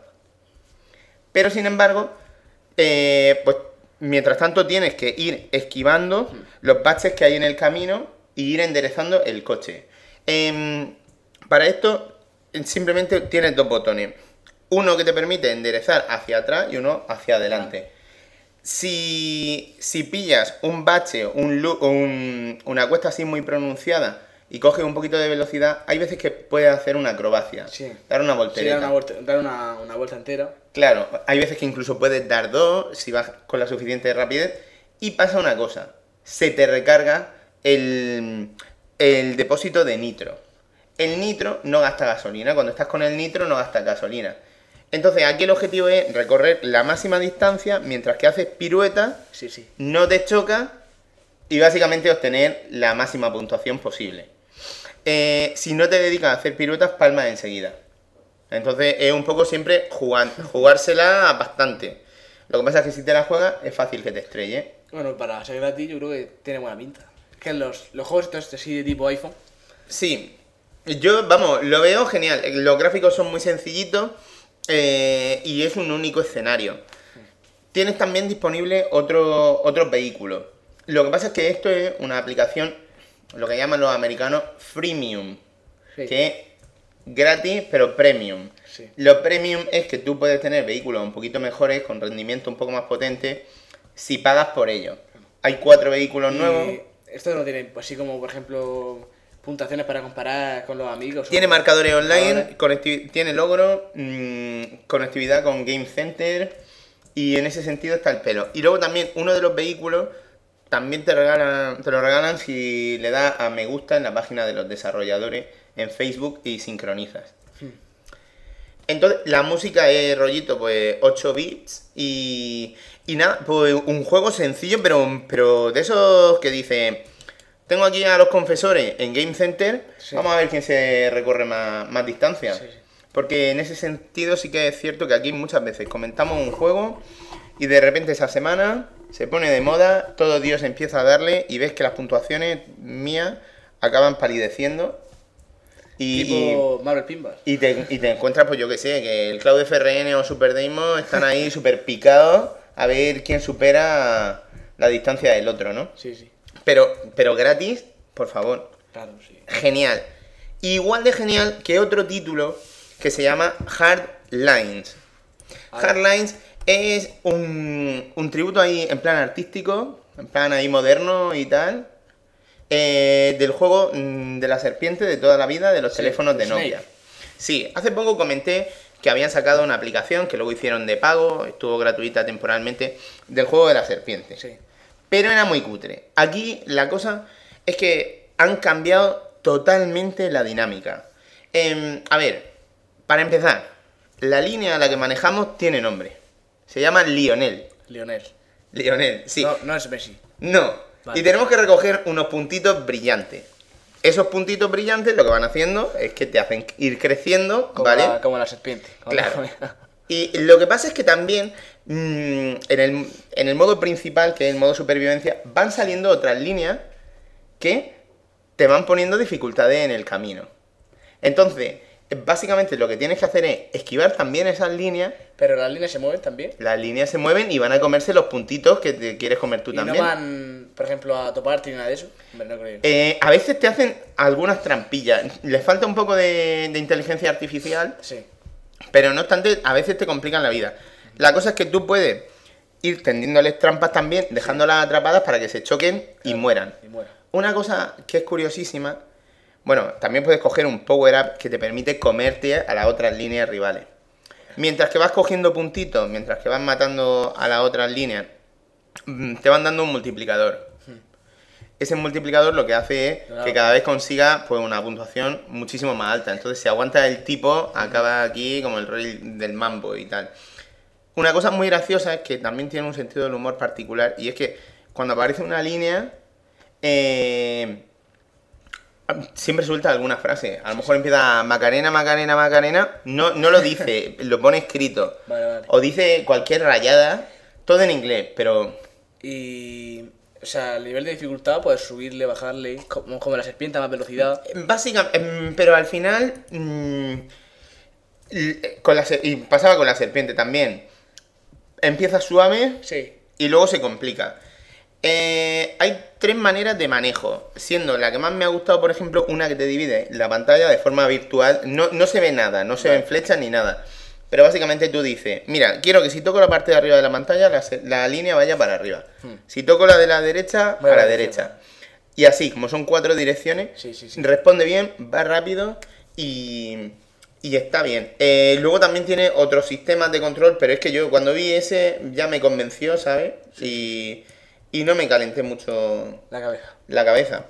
Eh, a nivel visual, recuerda un poquito al, al estilo de Pac-Man Championship Edition DX, así como Sí, me- con un fondo así oscurito y luego como luces de neón, Sí. así muy llamativo y tal. Eh, ¿Qué más cosas? ¿Qué más cosas? A ver, esto tiene modos de juego y eso voy a ver si lo veo porque me lo ha apuntado porque tampoco me lo sé de memoria. Claro. A ver, a ver. Aquí, sí. Mira, por ejemplo, tiene un modo supervivencia, que es el Sí, que he dicho. que he dicho. Que básicamente sobrevive hasta que muere. Hasta que muere, sí. Tiene uno también que recuerda al de Pac-Man Championship Edition, que en vez de 5 minutos o 10, aquí tienes 3 minutos para conseguir la máxima puntuación posible. El modo Time Attack, attack en el que consigues puntos y conforme vas consiguiendo los puntitos eso, se va prolongando la duración de la partida. Un modo Gauntlet que es bestial, que eso es disparatado, con un montonazo de líneas rivales a las que hay que eliminar. Y luego tiene el clásico modo Snake, Que harás tú solo. Sí. A comerte la- Sí, eh, esto ahora mismo yo no sé si cuesta dinero, eh, pero vamos, eh, gratis mm, eh, es sub, pero recomendable al mil por Claro, cien. claro, claro. ¿Por qué? Pues porque juegos de estos han salido varios para, para el sistema operativo este del iOS, pero sin embargo esta es de las mejores implementaciones del esquema y además está hecho con gracia, con creatividad eh, y con un planteamiento visual así seductor. Y además, es que este juego, este tipo de juegos son muy, muy buenos para, como he dicho antes, estar en el metro o lo que sea, en momentos, en momentos puntuales a la hora de jugar. ¿Quién no juega a la, a la- a la serpiente, por ejemplo? Que Claro. Con el móvil, pues. Claro, aquí es verdad que siempre está el rollo de que, hombre, donde estuviesen las teclas para Claro. jugar a la serpiente, pues no es lo mismo, ¿no? Pero digo que el control incluso está muy bien, está, está conseguido, está conseguido. Más cositas. A ver, A ver. eh, ¿vamos a Ordenata o vamos a Xbox? Vamos equipo, vamos a dejar el PC para el final. Bueno, eh, un juego Outland, desarrollado por Ubisoft, Ubisoft. al que le he dado, le he dado- me he llegado más o menos hasta, hasta la mitad. Eh, es uno de los títulos descargables del año, que además lo he mirado porque me consta que tienen muy buenas notas. Actualmente un 84 de nota media entre 57 publicaciones. Que eh, un 84 es, para un título descargable está muy bien. Está muy bien. Eh, básicamente este juego lo que hace esquemas antiguos como el de Prince of Persia o el de Metroid, eh, que es básicamente desplazamiento y plataformeo en escenario en dos dimensiones, eh, a lo largo de escenarios muy grandes y tal, mientras que va avanzando en una historia, pues te lo renueva. Te lo renueva además con, con algunos planteamientos jugables así muy chulos. Aquí, eh, pues nada, no- en la historia ni voy, a, ni voy a entrar porque no es necesario, pero sí que de fondo, eh, bueno, de base, hay... Te dejan caer un poco la, la lucha o convivencia que a veces tiene que haber entre la oscuridad y la luz. Y eso es algo, eh, un mensaje que se plasma a lo largo del desarrollo del juego e incluso en la jugabilidad. Eh, como he dicho, desarrollo 2D y manejamos a un protagonista que se va moviendo por escenario. Eh, el estilo visual es muy particular y, y resulta eso, hasta icónico, porque son unos escenarios muy coloristas, con colores eh, muy brillantes que vienen a contextualizar un poco la zona. Por ejemplo, si estás en una jungla, con colores verdes de fondo, Sí, sí. algunas lucecitas y tal. Pero sin embargo, lo que son los escenarios, lo que es el protagonista y lo que son los enemigos, son prácticamente siluetas, siluetas negras. Eh, sin embargo, hay veces que algunos enemigos y nuestro protagonista van acompañados de un color. un color que representa la luz o la oscuridad. Eso, a la hora de jugar, da pie a, a situaciones graciosas, porque, por ejemplo, si tú eres un personaje de la luz y estás atacando a una araña o a un soldado eh, del lado de la luz, no lo dañas. Tienes que cambiar al bot- con, un, con un botón eh, y tienes que cambiar a oscuridad. Y entonces sí es vulnerable. Ah, vale, vale. Entonces tienes que ir alternando muchas veces. También esto incluso se deja ver, eh, por ejemplo, en proyectiles o trampas que hay en el escenario, que si tú eres del mismo color que la trampa, no te afectan. O plataformas que solo puedes activar si, eh, si er- está en el color para el que está hecha. Esto al principio se resuelve de un modo muy básico, Sí. pero sin embargo hay veces en las que tú tienes que encadenar, por ejemplo, una serie de saltos alternando entre luz y oscuridad y, y piden bastante para los estándares a los que estamos acostumbrados hoy en día. Eh, luego, a- este personaje también se puede, se puede defender. Lógicamente, también hay muchos saltos, eh, plataformeo, eh, salto de pared a pared eh, y cosas así. Y eh, básicamente la mayoría de ataques tienen lugar con una espada. Una espada. También podemos hacer a veces eh, movimientos para entrar por determinados escenarios, como el, el baseball slide, el resbalón ese de béisbol Sí. típico que, que sale así como Sí, disparado hacia abajo. sí. Eh, más cositas, más cositas. Eh, vamos a ver. mm, Básicamente el juego está estructurado en cuatro grandes escenarios. Y cada uno de estos escenarios siempre está coronado pues, por un jefazo final. eh, que, que- que además suelen ser jefazos finales como los de videojuegos antiguos, bastante exigentes. Y, y es verdad que tienen su- unos patrones así muy marcados. Y una vez que se los pilla. eh, Más sencillo. Sí, pero sin embargo estos patrones, curiosamente, incluso se van volviendo un poquito más difíciles conforme les vas, queda- le vas quedando menos vida. Entonces hay veces que no puedes estar perdiendo mucho tiempo y tienes que ir al grano. grano. Este juego recompensa al jugador que sabe ir al grano, que, sabe, que es resolutivo, que no se tira media hora moneando, porque cuanta- cuanto más tiempo te tires moneando, más probabilidades tienes de morir. Aquí la vida está delimitada por una serie de corazones, empiezas con tres y posteriormente puedes ir ampliando. Eh, hay unos altares de oración en determinados escenarios que tienes que buscarlos y eso. Y, y básicamente, pues, pues nada, pues tú intercambias las monedas que he ido recogiendo de los enemigos caídos y, tienes un poquito más de vida. Otra cosita que también adquiere un poquito más adelante en el juego son una serie de golpes especiales que te permiten derribar un tipo de muro y también hacer daño especial a algunos enemigos. Los enemigos no siempre caen a la primera y hay veces que estás rodeado. Entonces hay veces que es mejor dar un espadazo rápido hacia un lado, cambiar de color porque el otro es de otro color Sí. y, y tienes que defenderte, tienes que ir rápido. Tienes que estar muy atento. Conforme vas matando a los enemigos, también se te van rellenando estos indicadores de golpe especiales, ¿no?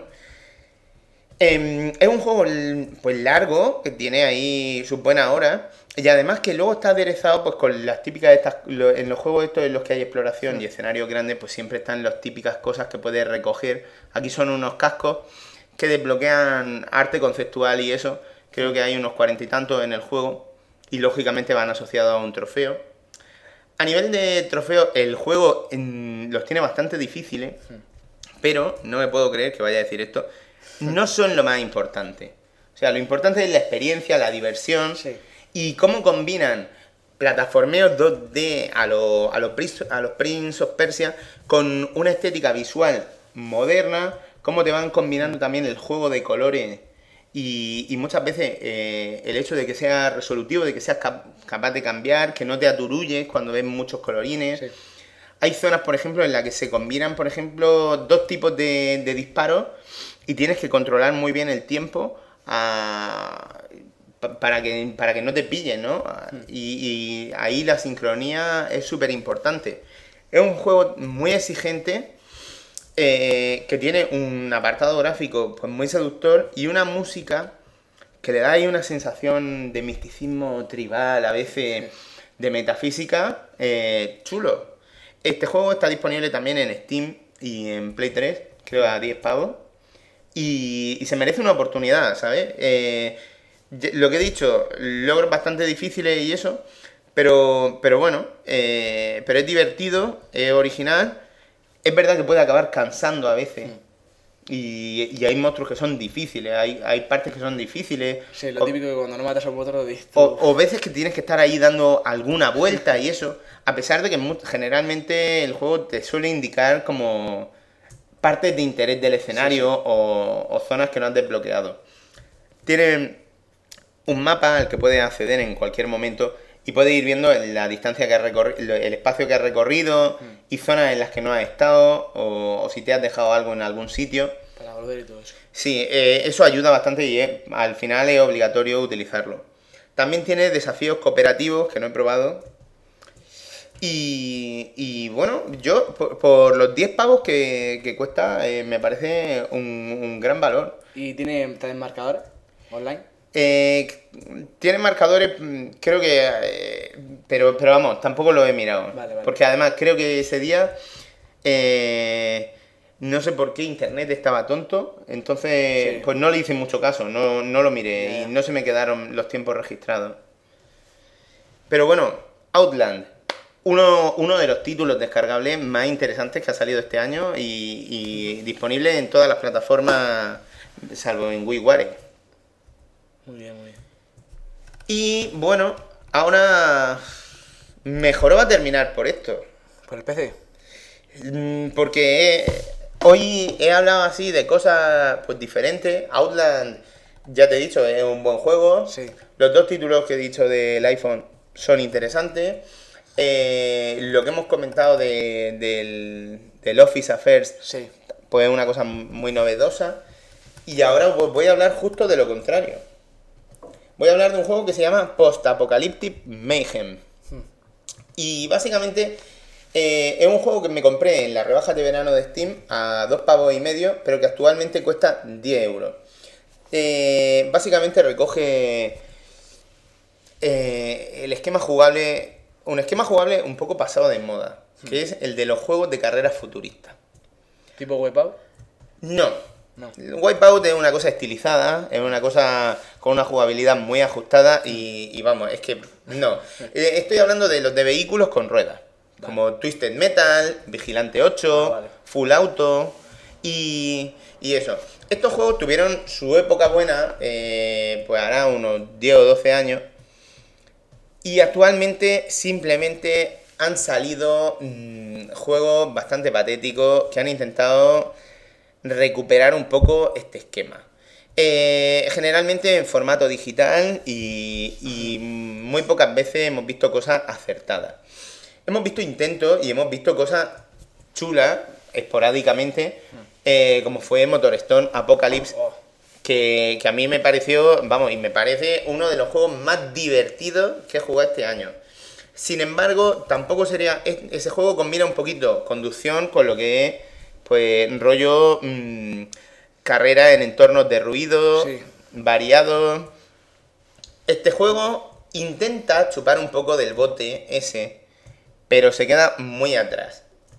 A ver, eh, aquí son carreras de coche, Sí. lo que he dicho, eso, en una playa donde hay restos de edificios, en una ciudad, con, con la típica carretera y la autopista rota, en las que vas saltando por los obstáculos y tal. Y bueno, tiene, tienes que elegir un coche, hay seis modelos, el nivel de dificultad y, y te pone a correr. Eh, la cosa es que tú puedes correr una carrera sola o una cosa que se llama desafíos apocalípticos o algo así. Sí. Que básicamente es una, em, como un campeonato, pero solo de tres carreras. vale, vale. Eso me recuerda un poco al Destruction Derby, Ujú. que también había como creo, campeonatos de ese tipo, de, pocas carreras. Pero, pero la historia es eso, que es o te corre una carrera en un circuito, o te corre tres carreras y punto. Eh, lo que pasa es que aquí mm, te- mm, es casi más importante que llegar el primero conseguir muertes de, de los rivales. Las muertes básicamente se consiguen recogiendo armas que distribuidas por el escenario a modo de potenciadores. Cada potenciador está asociado a un color eh, que generalmente se corresponden con los, eh, con los botones de, de lo que sería el mando de 360, que muchas veces siempre la versión de cable suele ser uno de los mandos que más tiene la gente cuando juega en PC y eso. Tiene un ataque frontal que básicamente te pones detrás del rival, le das al botón y te lo cargas casi automáticamente. Tiene un ataque lateral, que es para cuando lo tienes más o menos, estás conduciendo ahí al lado suyo. Tiene las típicas minas que va soltando. Sí, para que... Y luego te pone siempre, cuando tiras una mina, em, la típica ventanita esa a los PMP, que es que se ve lo que em, eh, en modo pequeño en una esquina, Sí. los coches que vienen por detrás y eso. Y luego también tiene eh, el botón de acelerar. Lo que pasa es que aquí muchas veces acelerar si quieres ganar la carrera no tiene demasiado sentido porque como te he dicho, aquí es que gana el que más muertes tiene. Y de hecho hay veces que tú te emocionas a correr Sí, sí, no mata a nadie. y, y no matas a nadie. Si es que lo que tienes que hacer es. Hay veces que tienes que pararte, coger unos cuantos potenciadores y, y después empezar otra vez a recolectar víctimas. En nivel de dificultad fácil, es muy fácil. Eh, En medio, incluso en difícil, la inteligencia artificial deja bastante que desear. Tiene un modo online Sí, sí. donde los rivales, afortunadamente, Son al ser humano, son un poquito más espabilados y hay más competición. Pero es que en el momento que ves ya por dónde van los tiros, mm, pues, pues eso, es que no hay mucho más que hacer. Y lo malo, mm, que es que aunque los escenarios pues sean unos cuantos, y sean seis coches, y aunque me saquen, es verdad que han sacado algunos DLC ampliando escenarios y sacando nuevos coches de modo gratuito. Pero, a ver, yo aquí puedo o correr una carrera o correr tres. Ya está, no hay un modo historia, no hay una competición, no voy mejorando mi coche, Claro, lo que hay cosas que no... no hay continuidad aquí. Sí, efectivamente, que, que no te incita, digamos, a volver a jugar o a decir... Claro, es jugabilidad rápida. Lo que pasa es que desafortunadamente esta jugabilidad rápida va acompañada por un apartado técnico que aunque los gráficos pues son discretos, pero no es lo peor que tiene, es que la física es, es realmente mm, extraña. Sí, sí. Porque tú en Motor Stone, cuando saltas por, por yo qué sé, saltas en curva por un acantilado, sabes, está ahí como en tensión, de- diciendo, Sí. madre mía, la- ¿A que caiga, que caiga, que caiga, que caiga, y estás aguantando el Hay tipo... veces que incluso vas por una recta y como se cae, la cosa, dices, ¿por dónde sí, tengo que tirar? ¿Por pero, tú tienes la sensación de que, de que eso es coherente. Lo que está pasando más o menos es coherente. Tienes la sensación de que, de que un camión pues, no va a saltar mucho, de, de que una moto va a saltar un montón. Aquí es verdad que va un poquito más lento, eh, según el tipo de vehículo, va un poquito más rápido. Pero a la hora de la verdad, tú los ves que eh, a, la- a los coches que están flotando por el escenario, que pueden aterrizar del modo más extraño. muy. Además, hay veces que de esto que, como la física mm, no- eh, o eh, la jugabilidad no está muy ajustada, hay veces que caes de lado, se te da la vuelta el coche y luego se te endereza. Hay locuras que, que no tienen mucho... Como un imán ahí. Y gráficamente, pues es sencillote. A ver, los escenarios son cumplidores, pero, pero están muy vacíos. Y sobre todo eso, que los vehículos son genéricos. ¿Cuántos Sí. cuántos escenarios hay? No lo, no lo sé, no lo sé. Yo he jugado unos 5 o 6 diferentes. Tiene logros. Y los logros de Steam eh, son lo único, lo único así que hace que la cosa sea un poquito más rejugable. En plan, mata a 500 rivales en la dificultad fácil, en medio, en difícil. Lo que pasa es que tiene un problema, que es que no son acumulables. Entonces, eh, básicamente te pueden decir mata a 500 rivales en difícil, mm, pero, pero luego no te dan los de haberlos matado en fácil o en medio. Ah, esa es la putada. Claro, Tú, eh, tú cuando te pasas un juego en medio, pues también te, la- te, te el logro de Coño, fácil. pero si me lo estoy follando en difícil, que son unos matados, ¿por qué, por qué no me lo das? Para que lo rejuegues. O gana tanto. Pero, pero es artificial. Sí, sí, sí. Claro, si no, el juego no daría para más. Tiene modo online, pero ¿quién tiene este juego? Porque ¿Quién tiene ganas de jugar ese juego a nosotros de- mejor? pero es que yo, de lo que veo, de la gente que conozco y tal, solo he visto dos personas eh, de nuestro grupo de Steam, que, que es Confesiones de un Jugador, que tiene ahí un montón de miembros, y, y solo dos personas lo tienen. Ya os digo, el online es más divertido, pero, Claro, es el online. pero es que eso, con- pero ¿por qué quiero jugar yo a esto? Afortunadamente pagué dos pavos y medio y puedo entender que para echarse unas carrerillas de esto un día que no, no tienen ni idea de a qué jugar, Y te dice que venga, vamos a jugar con este juego online. Pues sí, pero o dice, o voy a acumular unos cuantos logros, pero es que también estos logros de Steam a mí como me dan igual, ya. Esto no, no me da puntuación numérica ni acumulable. No sé. Eh, eh, afortunadamente, bueno, mm, tengo un juego bastante mejores en mi biblioteca eh, de Steam. Lo que pasa es que yo esto lo cogí en plan, aquí me voy a jugar a un Motor Storm Apocalypse Claro. de nuevo, pero en PC. Que encima compré a dos pavos y medio. Y luego te encuentras eso, pues. Y actualmente cuesta 10 pavos. Esto, si en algún momento bajase a un euro, oye, Puede ser que valga la pena. Sí, a 2 euros. Bueno, vale. sabiendo lo que habéis escuchado, que las físicas no son las de motores. Sinceramente, que le den por culo a esta puta mierda, es porque es una puta mierda. Os cogéis 15 pavos o, o 30 si lo queréis comprar en España y os compráis Motorstone Apocalypse, que es un juego súper divertido. Que, que, que, por favor, es que es que es un insulto comparar estas dos cosas una al Ah, lado de juego, otra. aparte del Motortor Burno Paradise. También. Lo que pasa es que el rollo eh, post-apocalíptico Sí, hombre, si lo que busca es más parecido, pues es el, pues, el como tú has mencionado, Vamos. el Motortor Apocalypse.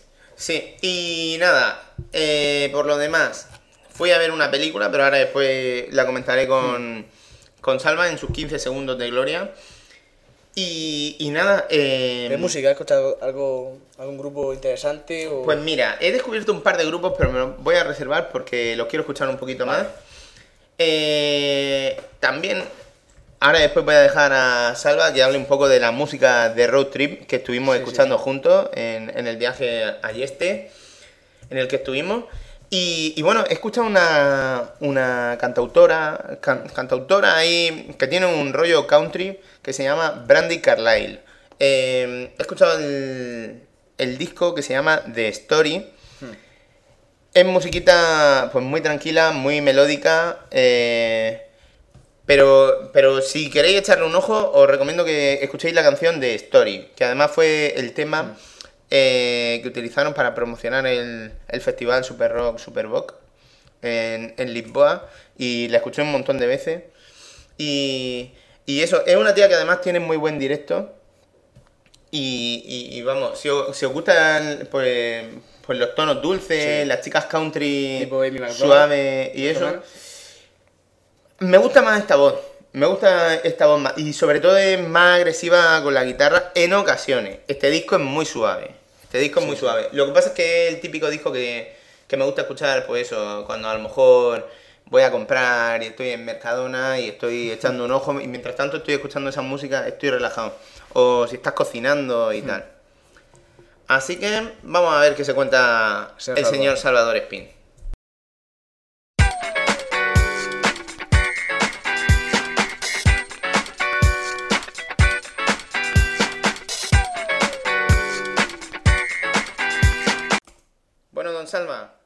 Cuéntanos, ¿cómo va la Sí, cosa?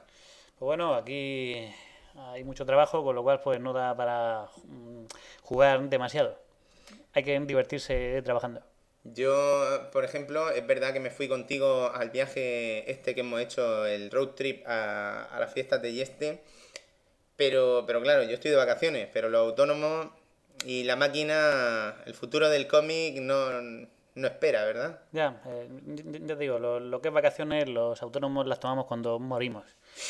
Eh, ya de- depende de cada uno en el cielo, en el infierno o en tierra mítica sin sombras Oh, yeah. y con el sol Bueno, en todo lo alto. bueno, bueno. Eh, y, y eso, eh, entonces lo de este fue más que nada documentación. Ajá. Pero sí, bueno, sí que me ha dado para jugar un poquitito, un, un par de, de noches. Eh, bueno, no, eh, sí, un par de noches, unas cuantas orillas y tal, eh, me, puse en, la cama con el PC y continué mi partida de, de, de Still Life, que ya he hablado un poquito de él cuando empecé. Still Life es un título que actualmente se puede encontrar en Steam a menos de 5 euros, si no me falla la memoria, y que luego en las rebajas navideñas incluso está más baratito todavía. Eh, para quien no sepa de qué va el tema. A ver, una contextualización rápida. Bueno, es una aventura gr- gráfica esta de investigaciones y tal. eh, a- pues al uso, o sea, tipo mm, Scum, o, bueno, com- como son todas, ¿no? Eh, Con, con el puntero, tal, ahí tu, tu menú para hacer tus, eh, tus acciones y pues, según los objetos que vas recogiendo y todo eso, y de vez en cuando pues algún puzzle, que en este, en este que son jodidamente puñeteros.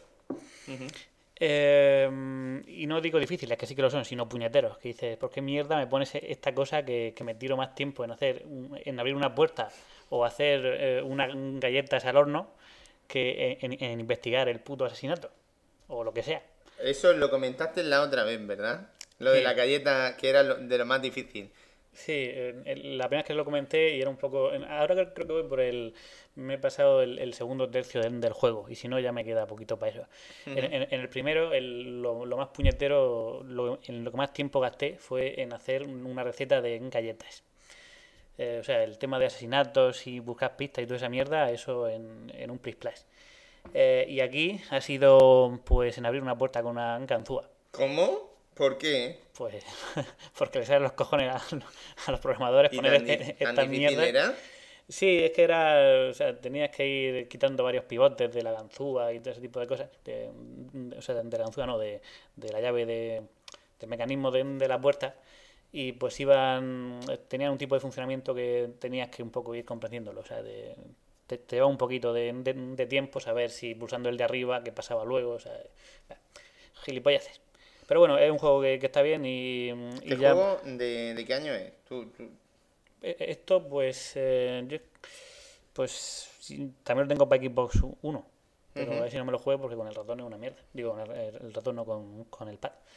Mira, aventura Eh, gráfica creada por la compañía Microids el 2000 y qui- poco. de 2005. 2005. ¿Cómo ha aguantado el paso del tiempo este juego? Pues los escenarios son pre-renderizados y se ven bastante bien, dentro de lo que cabe. Eh, los personajes ya, pues, eh, son ahí más cartón piedra. Pero, y, pero bueno, el- lo que sí que está de puta madre es el doblaje, que eso est- e- e- está muy bien. Y ya en la historia, pues aún no sé qué decir, porque voy por la mitad. Está interesante. Esto tenía una segunda parte, puede ser, ¿no? Sí, sí. ¿Esto No sé la tienes es. también? Pues no, no, pero ya miraré de, de agenciármela. Ok. Momento- em, de momento está bien, un 7 o así, más o menos. Un 7 o así. Eh, ¿A 5 pavos cómo lo ves? Bien, si te gusta la aventura gráfica, yo era de. O sea, yo es que lo, lo había probado un poquito en, en Xbox y me molaba así el rollo, así un poco. Pero claro, esto se jugará mejor en ordenador con su Sí, ratoncito, sí, ¿no? muchísimo mejor. Entonces esto va de asesinato y cosas así, ¿no? La historia... La única cosa curiosa de, de- de la historia, bueno, aparte de los típicos, o sea, de los asesinatos y tal, eh, es que se cuentan dos planos temporales. Como que la protagonista, eh, Ah. un antepasado suyo, tenía una experiencia similar mm, a, a la que estaban viviendo ella ahora. Ujú. Still Life, para quien no lo sepa, quiere decir en inglés naturaleza muerta. Ujú. ¿Eso tiene algo que ver con cosas que pasan en el juego? Pues em, sí, pero no, o sea, de momento eh, tiene que ver algo así, se va viendo con el arte un poquito, o sea, hay, mm, es que aún no, no- no te puedo decir. A lo mejor es que los Pero, o sea, asesinatos muertos y eso... hay, muertos hay.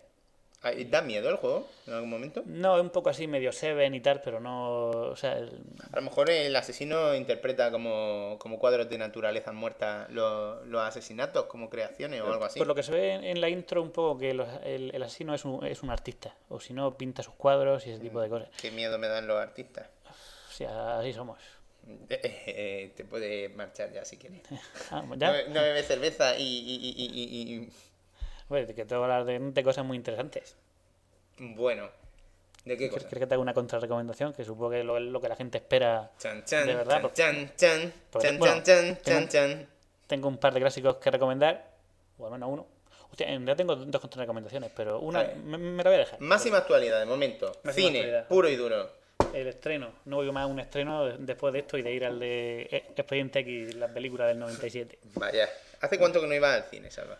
Ah, no me acuerdo, es, eh, a principios de este año o algo así. Bueno, no, no, o sea, hace una semana fui al cine, a un cine de verano. ¿Y qué viste? Dos películas, una muy buena y otra muy mala. ¿Cuáles eran?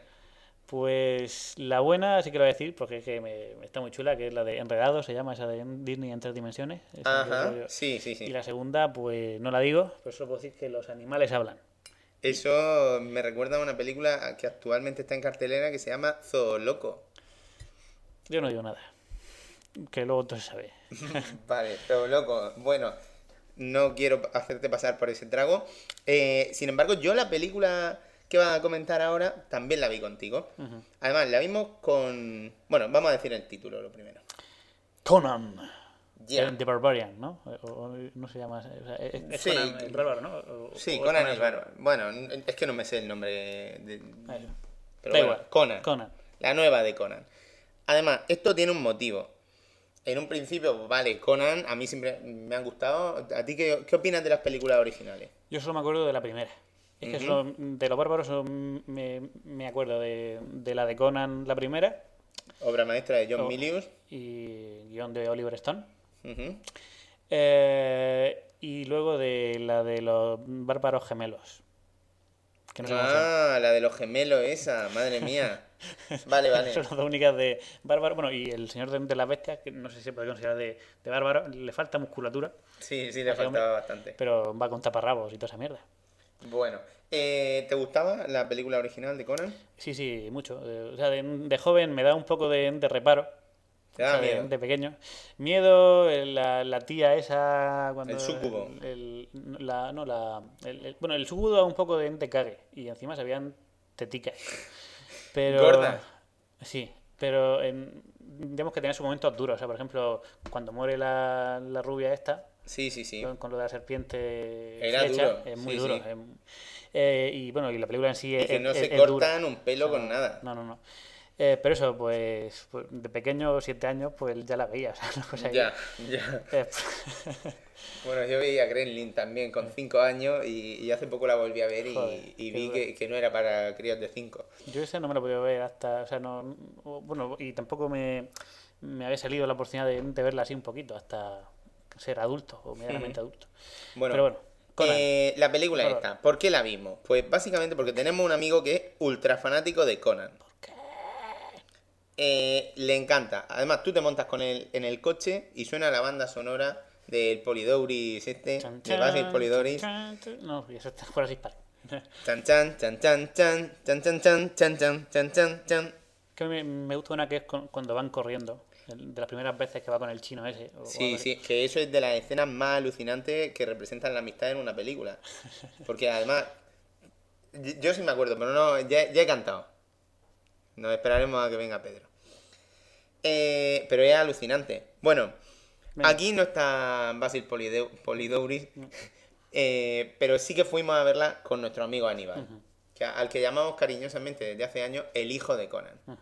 Estrenan una película de Conan y cómo cojones no vamos a ir a verla con él.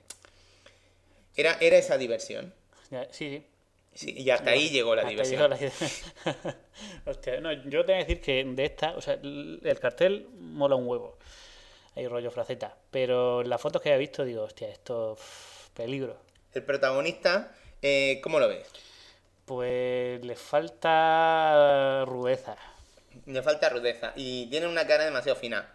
Para, quien haya- para quienes hayáis visto Juego de Tronos, es el personaje que hace el papel de Khal Drogo. Pues él se la, yo me lo hizo, yo me lo como, como, se, como queramos arrimar, no sé. Sí, más o menos. Eh, más cositas. El comienzo de la película, ¿qué te pareció? Eh, bien, está chulo. No sé si así serán los cómics. eh, De Conan he leído solamente cosas sueltas. Es una adaptación bastante fiel de lo que se ve al principio también de la, de la anterior película de Conan el Bárbaro. Mm. Sí, de la primera, eh, vamos. Claro, sí, sí. Es una reconstrucción de esos sucesos, pero sin censura de ningún tipo, ¿eh? No, la verdad es que en principio mola. O sea, lo ves y es un poquillo. O sea, que eh, es fuerte de ver dentro de lo que cabe. En, la película tampoco se hagan así cosas especialmente jodidas, ¿no? Eh, No. O sea, quizá ha- hay un par de. eh, ¿Cómo se dice? Mm, am, ¿Decapitación? Eh, no, no, no. eh, Es. eh, ay, miedo, se me ha ido la palabra. Cuando. ¿Desvirgamientos? eh, pues no lo sé. Yo, yo las veo ya que están bastante desvirgadas.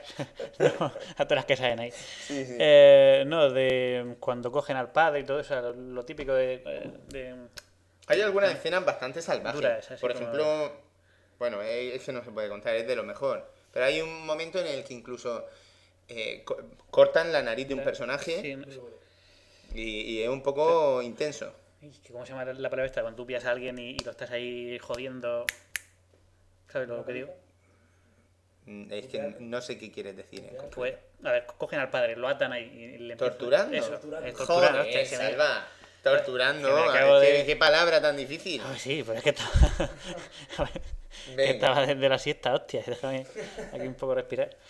Pues eso, las escenas de tortura y todas estas cosas, ahí es el único que es un poco más reparoso de ver. Porque lo que son las escenas de pelea y todo eso, no hay nada que sea ni medianamente gore o normal. O sea, Y- chisporrotones de sangre y todo eso, pero normal. Luego, a nivel de desarrollo, ¿cómo lo has visto? Pues, A ver qué pasa el subidón ese del principio. Pues está el, el principio, salen las letras y ahí, si, pues, si podían haber salido las letras también del final, ya decir, eh, pues sí, ya no pasaba nada. O sea, perfecto. Además, eh, es que hay como dos mitades. Está el principio y luego parece que ah, algo pasó. Sí, algo pasó, yo no sé esto, como... eh, porque, a ver, no es tan difícil hacer una película de Conan, que básicamente un tío duro ahí que va masacrando por donde pisa y... Pero además y es que el- el- las líneas generales del planteamiento es predecible. Sí, sí, o sea, Pero, y tú te imaginas que todo va a terminar en una gran batalla final de puta madre, en la que le va a costar ganar, va a haber sufrimiento, pero es una película que está en modo fácil todo el rato. sí, todo el rato. todo el rato. Planteamiento de videojuego, ¿verdad? Sí, sí, planteamiento de videojuego, ahí rollo primera fase, prim- o sea, son como, como pasa un poco en Electra, que son un grupete de malos, bueno, o estas películas que son grupete de malos y luego eh, que joden al bueno y luego el bueno como medio se, se venga, eh, pues aquí pasa así, lo único que se venga, pues poquito a poco, primero pilla uno por un lado, luego al otro tal, y pues, Siempre con pues el así. típico monstruo final de turno. Va por, por jefecillo. A lo mejor son, son un grupo de cinco o no sé cuántos. Y pues todos duran una puta mierda. O sea, es que es, es- es es- es Es que no hay emoción. Para empezar, Conan siempre enfrentamientos contra cinco mínimo. Y, y cinco, pero, pero es rollo de espadazo tonto y ya muerto. O sea, una cosa ahí. Y, y luego por los jefes finales que no hay ninguno. Y sobre todo que la historia hay un momento que, que es que es carente de interés. Sí, no, yo. Incluso, yo es que creo que la película, si me, si me dices que es una, una parodia de Conan, eh, eh, me la creo más y al menos la podría disfrutar más Sí, sí. que si me lo estás vendiendo como algo que es de verdad en serio. Si es que mm, aquí pasan un par de cosas, que la historia es predecible y que no se, o sea, que no se ganchicha eso, porque puede ser predecible, o sea, tú sabes que Conan va a ganar o lo que sea, o sea, va a acabar bien por cojones. Pero, pero si le metes ahí algo de chicha, pues, pues nada, tú no te das cuenta. Claro. O sea, pasa como en, en Toy Story 3, el, el- el mu- hay, hay un momento al final, rollo que, pues lo típico, que parece que todo se va a la mierda, Ya. y va a decir, una puta mierda se va a ir esto a la mierda, no señor.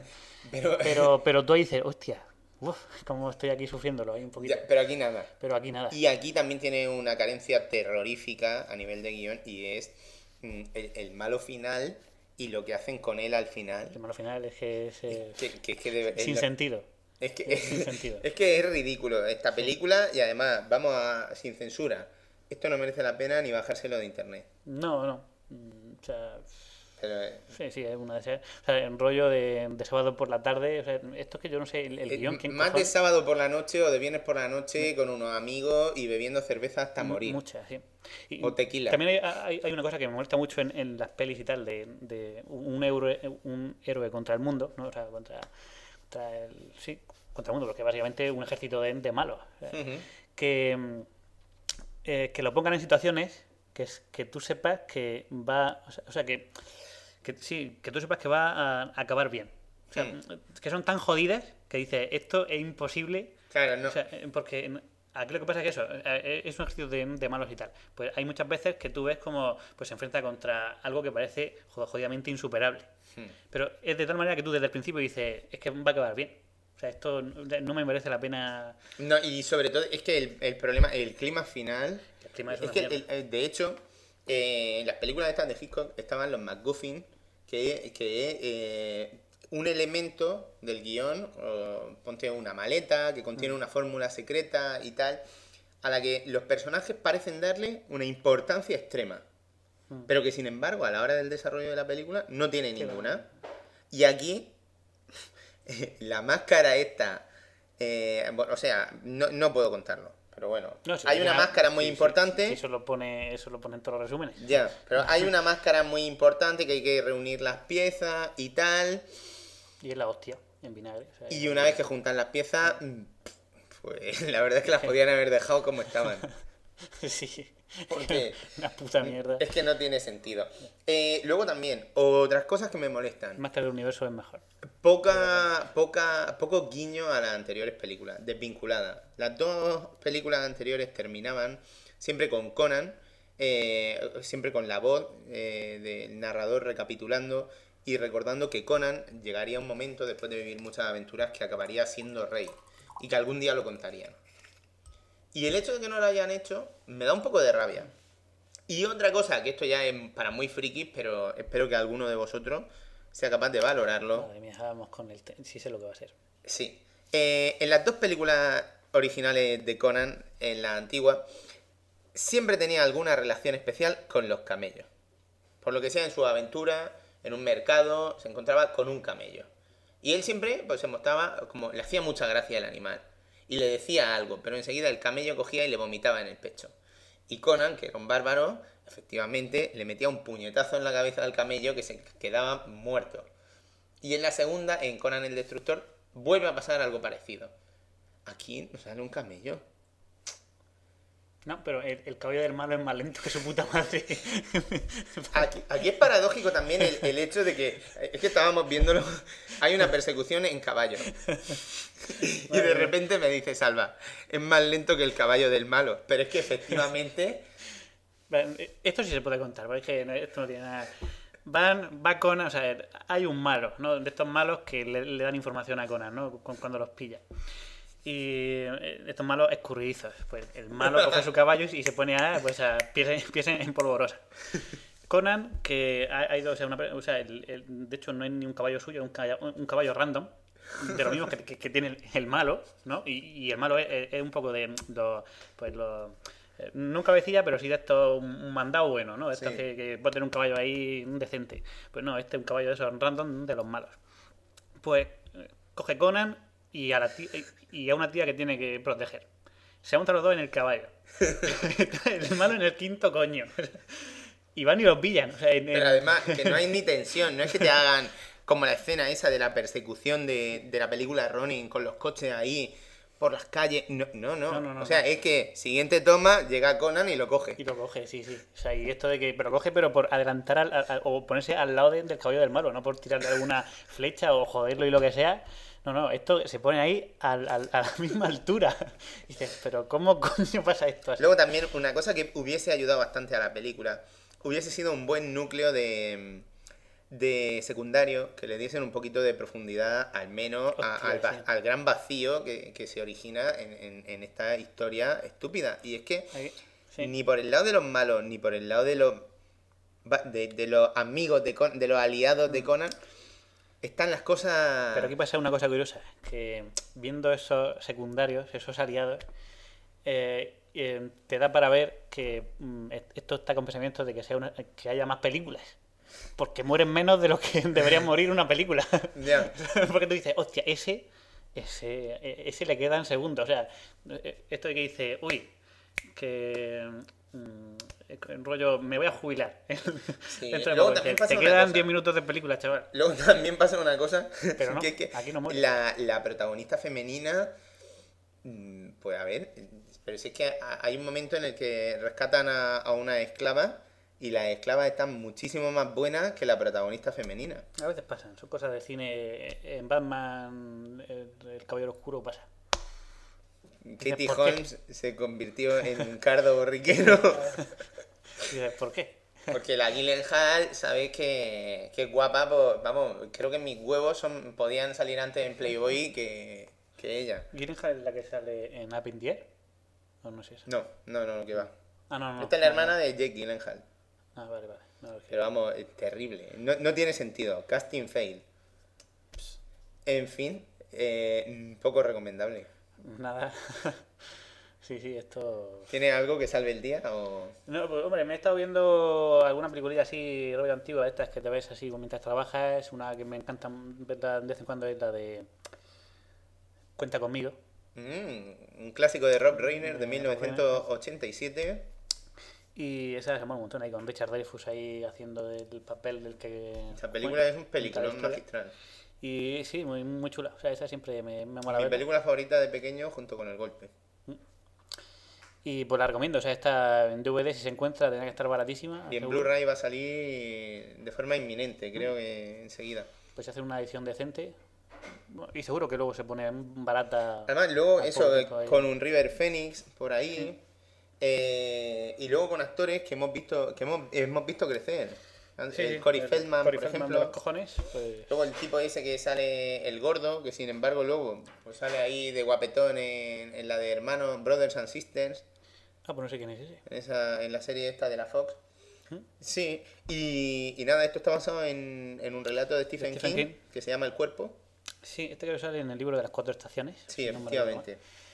Eh, y es de los relatos más, más chulos también de, de ahí. O sea, es, ahí- eh, es que tiene un poco de, de, de todo. Tiene cosas ahí rollo de terror, tiene cosas que son pestiñazos, pero también tiene estas cositas ahí de más eh, no- normales. Y sobre todo que este director tiene muy, muy buen pulso porque ha hecho, por ejemplo, una película con James Woods que era Fantasmas del Pasado, que estaba muy chula.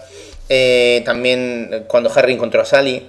Mm. Y O sea, si es que es un tío que siempre ha tenido ahí muy buena mano para los géneros en los que se ha metido. Entonces, luego ya tuvo ahí un- a finales de los 90 un poco de caída y tal, pero, pero sí que junto ahí varias películas muy buenas. Desde Está luego, muy recomendable. y sobre todo, eh, que es que están cargadas de anécdotas. Esto cualquiera que haya tenido un verano muy largo por delante de crío y haya tenido una- un grupo de amigos, cada uno de su padre y de su madre, eh, y sobre todo la emotividad esa de que, de que no son amigos perfectos, de que vienen algunos de entornos familiares desestructurados, de que la- las cosas no son siempre brillantes. Entonces son amigos que se apoyan desde, desde pequeñajo y están ahí el uno por el otro. Entonces, película. Pues sí. Oh yeah. Ahí Estamos, eh, poco más que decir. Salva, una cosa. A ver, en el viaje a este, estuvimos escuchando musiquita. Música de road trip, por fin, con Salva Spin, en su descapotable. No, e- no era en el suyo. Era en un 307, descapotable, ¿no? Sí. Cu- cuatro plazas, cuatro almas ahí en busca Sí, de la aventura. no era el BMW Z4, pero es que éramos cuatro. Éramos cuatro. Eh, ¿Qué musiquita escuchamos? Un poco de todo. Hicimos, tenía yo uno mío, una selección ahí en CD de, de las cosas que tengo de normal. Eh, un disco country, ahí. eh, o sea, eh, íntegramente Pero country. Country Strong. Claro, claro, sí, de ¿Qué, country qué de- del temas podemos encontrar o qué artistas Pues podemos, podemos encontrar Johnny Cash, eso, la ABC del country. Un poco, pues. a ver, eh, Merle Haggard. King of the Road. eh, sí, el King of the Road. Este hombre, el de Gambler, ¿cómo se llama? Que también sale en la canción esta de. En. En, en el gran Lebowski. La de. Eh, ay, es que no me acuerdo cómo es. Da igual. Kenny Claro. Rogers. Kenny Rogers, de- la. Peggy Lee. eh, Peggy Lee, también estaba Peggy Lee, eh, Anita Car- Carter, creo que es la mujer de Johnny Cash, también había un par, y pues, o sea, cosas de carretera profunda. ahí pero de- muy profunda. Y tenía unas cuantas, es que no sé si... la ilusión que tenía Salva en su cara era Tengo unas cuantas de banjo, es que son, son alucinantes. y instrumentales de banjo de esto que dice pura locura. Sí, sí, o sea, esto es, el tío, el tío que toque eso tiene que tener unos dedos ahí, madre mía. Y sí, o sea, es impresionante. Esas montañas ahí, eh, yendo para ese rollo altura del Albacete y todas estas cosas, hay, hay, hay montañitas, bueno, altura no, pero la, la nacional esta, Sí, unos tramos muy rectos.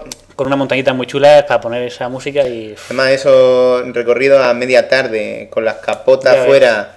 De hecho, ah, era además uno de esos momentos que el sol está ahí en lo alto claro, claro. y dice, podemos ir con el aire acondicionado. escuchando esto y la capota puesta.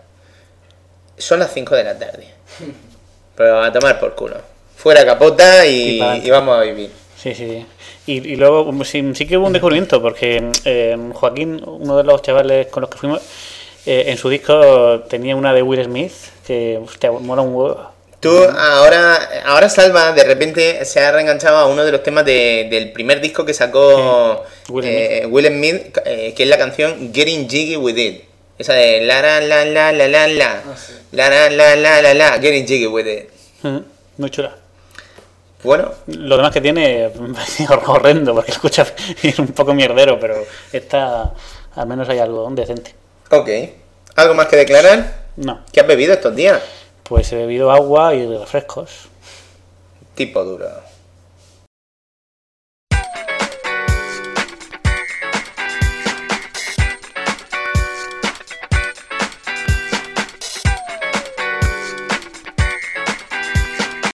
Bueno, ahora vamos a la sección del briconsejo. A ver qué briconsejo nos trae hoy nuestro amigo Pablo. Que por lo que veo se trata del iPhone. Sí, eh, son dos aplicaciones, además, las dos musicales. Vale, vale, vale. Son. Aquí ya sabéis que en Confesiones nos gusta mucho escuchar música Sí. y nos gustan mucho los smartphones y demás. Así que, eh, de hecho, eh, son dos aplicaciones, la primera de las cuales sí está disponible también para Android, Vale. para teléfonos con, con el los Windows Phone o como se llamen esto, y también incluso para Symbian, que son los de Nokia. Vale. Bueno, eh, la primera se llama Music, Musi Sí. X Match. Lo tenemos aquí. Musics Match. Esto parece ser que está hecho en Italia Sí. eh, por un tal Massimo Cicciola eh, en Bolonia. Lo- es que lo he estado mirando antes porque es una aplicación muy chula que básicamente lo que hace es coge tu biblioteca de canciones que tienes en el iPhone, Sí. las detecta todas y, y tú le das a cualquier canción que te guste, yo qué sé, eh, America Sweethearts de Fallout Boy. Vale. Le das, se conecta automáticamente a internet y carga la letra de la canción. Tú- y, y puedes escuchar mientras tanto la canción. Eso que te quería preguntar. Que claro, mientras que. Claro, claro, tú puedes coger y decir, le doy a la canción. Y, Y mientras canta. y mientras, oye, es una de las cosas, em, la gente bu- busca muchísimo letras de Eh, canciones hoy en día. ¿Esa aplicación es gratuita? Esa aplicación es gratuita. Pues yo creo que bastante bien, por ejemplo, para gente de mi edad que escucha música en inglés, también así puedes traducir la letra o... Además tiene una cosa súper chula, que es que eh, tú esto, pon- ponte por ejemplo, yo tengo un iPod Touch, que esto no tiene 3G. Eh, me he puesto en mi casa, mm, pues eso, eh, las canciones de los Killers. Me he estado escuchando un disco, me lo he estado escuchando ahí de puta madre, y me he estado mirando las letras, y con que la haya cargado una vez la letra de cada canción, Sí. luego tiene su modo offline, que, que luego cuando esté fuera de mi casa lo puedo escuchar. Esto si tienes un iPhone da igual, ¿no? Porque se te conecta por 3G y, y verdaderamente simplemente descarga la letra. Pero es una cosa súper chula que, que es que eso, eh, hoy en día lo que decía, mm, es que mm, según algunos estudios mm, se busca más la palabra lyrics que sex en los buscadores. Y a la gente le gusta saber qué, qué dicen las canciones y eso. Y también tiene una cosa molona, que esto es simplemente un complemento, que es que aparte tú giras, eh, tienes la letra tal, Sí. pasas la pestaña y, por ejemplo, te da un poco de información del grupo. Te dice cuáles son sus últimos trabajos, Sí, cuáles son de- sus grandes canciones. Digamos la biografía del grupo. Sí, sí, sí. Y también te dice todas las canciones que tiene en tu iPhone, aparte de la que has dicho. Eh, luego puedes quitar algunas canciones que no te hayan gustado, tal. También puedes ver un botón que quiere, que es trending, que te dice cuáles son las canciones que más se están buscando en el mundo ahora mismo. Y también tiene, por ejemplo, hay favoritos y todo eso. Eh, sí, tiene tus canciones favoritas y tus grupos favoritos. Pero por ejemplo, tú puedes ver ahora mismo Give Me Everything Tonight de Sí, Pitbull. de Pitbull, sí. Number one. Eh, David Guetta, Night of Your Life, Danza Danza Kuduro, Rolling in Deep de Adele, el Party Rock Anthem, eh, otra de David Guetta, Me de Pitbull. eh, On the Floor con Jennifer López, Rabiosa, Shakira. Mata Viqueta. Esto es muy comercial, como Claro, podéis comercial, ver, claro, claro. pero te pone siempre las 30 canciones más buscadas y, y eso. Eh, luego aparte tiene un motor de búsqueda. Por- ponte que yo no tengo no tengo en mi iPhone Viva la vida de Coldplay, pero me encanta la canción. Sí. La busco y me lo, me lo dice y... Y- toda la información igual. ¿Y esto tiene todos los grupos del mundo? ¿O Pues yo, por ejemplo, probé Vetusta Morla, todos los grupos del mundo, no, porque Hombre, hay bandas minoritarias y tal. Pero, por Eh, ejemplo, bandas de rock españolas, tipo La sí, Fuga, sí, Marea... pero Vetusta Morla, eh, ya te digo, estaba. Y La Fuga y Marea también estarán. Esto, lo que pasa es que eh, parte de, de la Music X Match esta, que según te lo venden ellos, es la, la base de, de letras de canciones, la base de datos de letras de canciones más grande que hay en el mundo. Entonces, eh, hacemos una prueba. Dime, dime el nombre de. A ver, voy a, voy a hacerte una prueba, ¿vale? Que se me ha olvidado decirlo antes en mis 15 segundos de gloria. A ver. Que es de María, que va a sacar un disco nuevo. Se llama Bienvenido al secadero, la canción. Que va a ser de su próximo disco. A ver. Marea Secadero. No, aquí no, se- porque salió ta- un nombre, es que esa también salió hace poco. Se hace dos del 10. Ah, amigo, claro. Pero, Pues de- no sé, pon el, el perro verde. pero por ejemplo, Marea. El perro o María. Buscar. Venga. Me dice Marea, Marea versión con- acústa- sí. acústica. Bueno, la Marea. primera canción que tienes. Fue la, la primera que sacaron. Vale. La Sí. patera, tal. Sí, eso Aquí, es- por eso es ejemplo, el Marea disco. no tiene autobiografía y sí que te dice. A caballo, la mierda de la primavera, Cetuno, sí, varias canciones de su. Pues. Día de los gitanos, el hijo de la Inés, mismos clavos, tal. Ana de Quebranto, sí, Trasegando, vale. Ya lo dijo Camarón. La cosa es que. Oye, pero es una aplicación chula. Yo creo que están ahí todas. Lo que pasa es que lo, lo que te he puesto ha sido para saber si eso. Claro, claro. Pero bueno, eso. Yo creo que lo pondrán cuando salga el disco. Eh, pero esto de Mu- Musi X Match. Y. Gratuito, Pero le ya las ves. canciones así en tu mano. Sí, sí. Nada de meterte en Google decir. Luego "Sí, tiene un traducida". botón de, de rescanear tu, tu, bibli- tu biblioteca musical. Por ejemplo, si has metido Claro, canciones nuevas y tal. Y también puedes poner localización, pues estoy en España o estoy en tal sitio. Cojonudo. Entonces, oye, esto Gratuito. gratis es flipante. Flipante. Y luego, ya que estamos ahí con música, con canciones y tal, otra aplicación que está muy chula, que se llama Top 100 Hits. las 100 mejores canciones. Básicamente lo que te hace, esto te sitúa en cualquier, eh, en cualquier país que tenga un iTunes y lo que hace es escanear el top 100 de la lista de cada país. Entonces tú entras Ah, a la vale, aplicación vale, vale. Y te dice, a ver, claro, música. los países, Canadá, Te pone Ingl- Inglaterra, te pone, te pone Australia. Estados Unidos, Australia, por supuesto está España, Italia, Alemania. Los alemanes, por ejemplo, en verano siempre tienen un montón de éxitos comerciales que luego en España van a- solar en invierno, ya verás. No, sí, verdad. Y en Francia, también. Japón, eh, México. La cosa es que tú le das y dices, a ver, ¿a qué país le damos? Venga, voy a ver. mm, Francia mismo, a ver si está Francia. Sí, aquí tenemos Ahí Francia. Entonces, lo que hace es que carga eh, el top 100, Top 100. de canciones de canciones eh, de, de iTunes Sí, de sí. Francia. Entonces, por ejemplo, vemos que Manda un de Manda. Rihanna es la primera. Eh, Que lo un- mismo luego está sonando aquí en España. Eso también, creo que Ya, tiene mucho que ver. El Metí de, de Mika, que ha hecho una canción en francés sí, que cantó en el low cost. Y bueno, pues, pues más grupos franceses, lo, eh, lo típico. Lo que pasa es que tú ves la lista, pinchas sobre la canción, Sí. ves la portada de, disco, la de foto, lo- sí. del single y tiene un enlace de directo para descargar en iTunes. Claro. Lo que pasa, ponte que tú dices, hoy quiero hacer, quiero ver las últimas tendencias que hay y tal, a ver qué canciones me gustan, por si me las quiero poner en la lista de Group Shark, o si me las quiero escuchar en YouTube o lo que sea. Y, y eso, ir viendo cuáles son los éxitos del Sí, momento. versión del momento para buscar la letra o lo que sea. Entonces, pues tiene un botón de play y te pone la demo esa de 15 segundos Sí, que empieza. Número uno en Francia. En X, ahora mismo.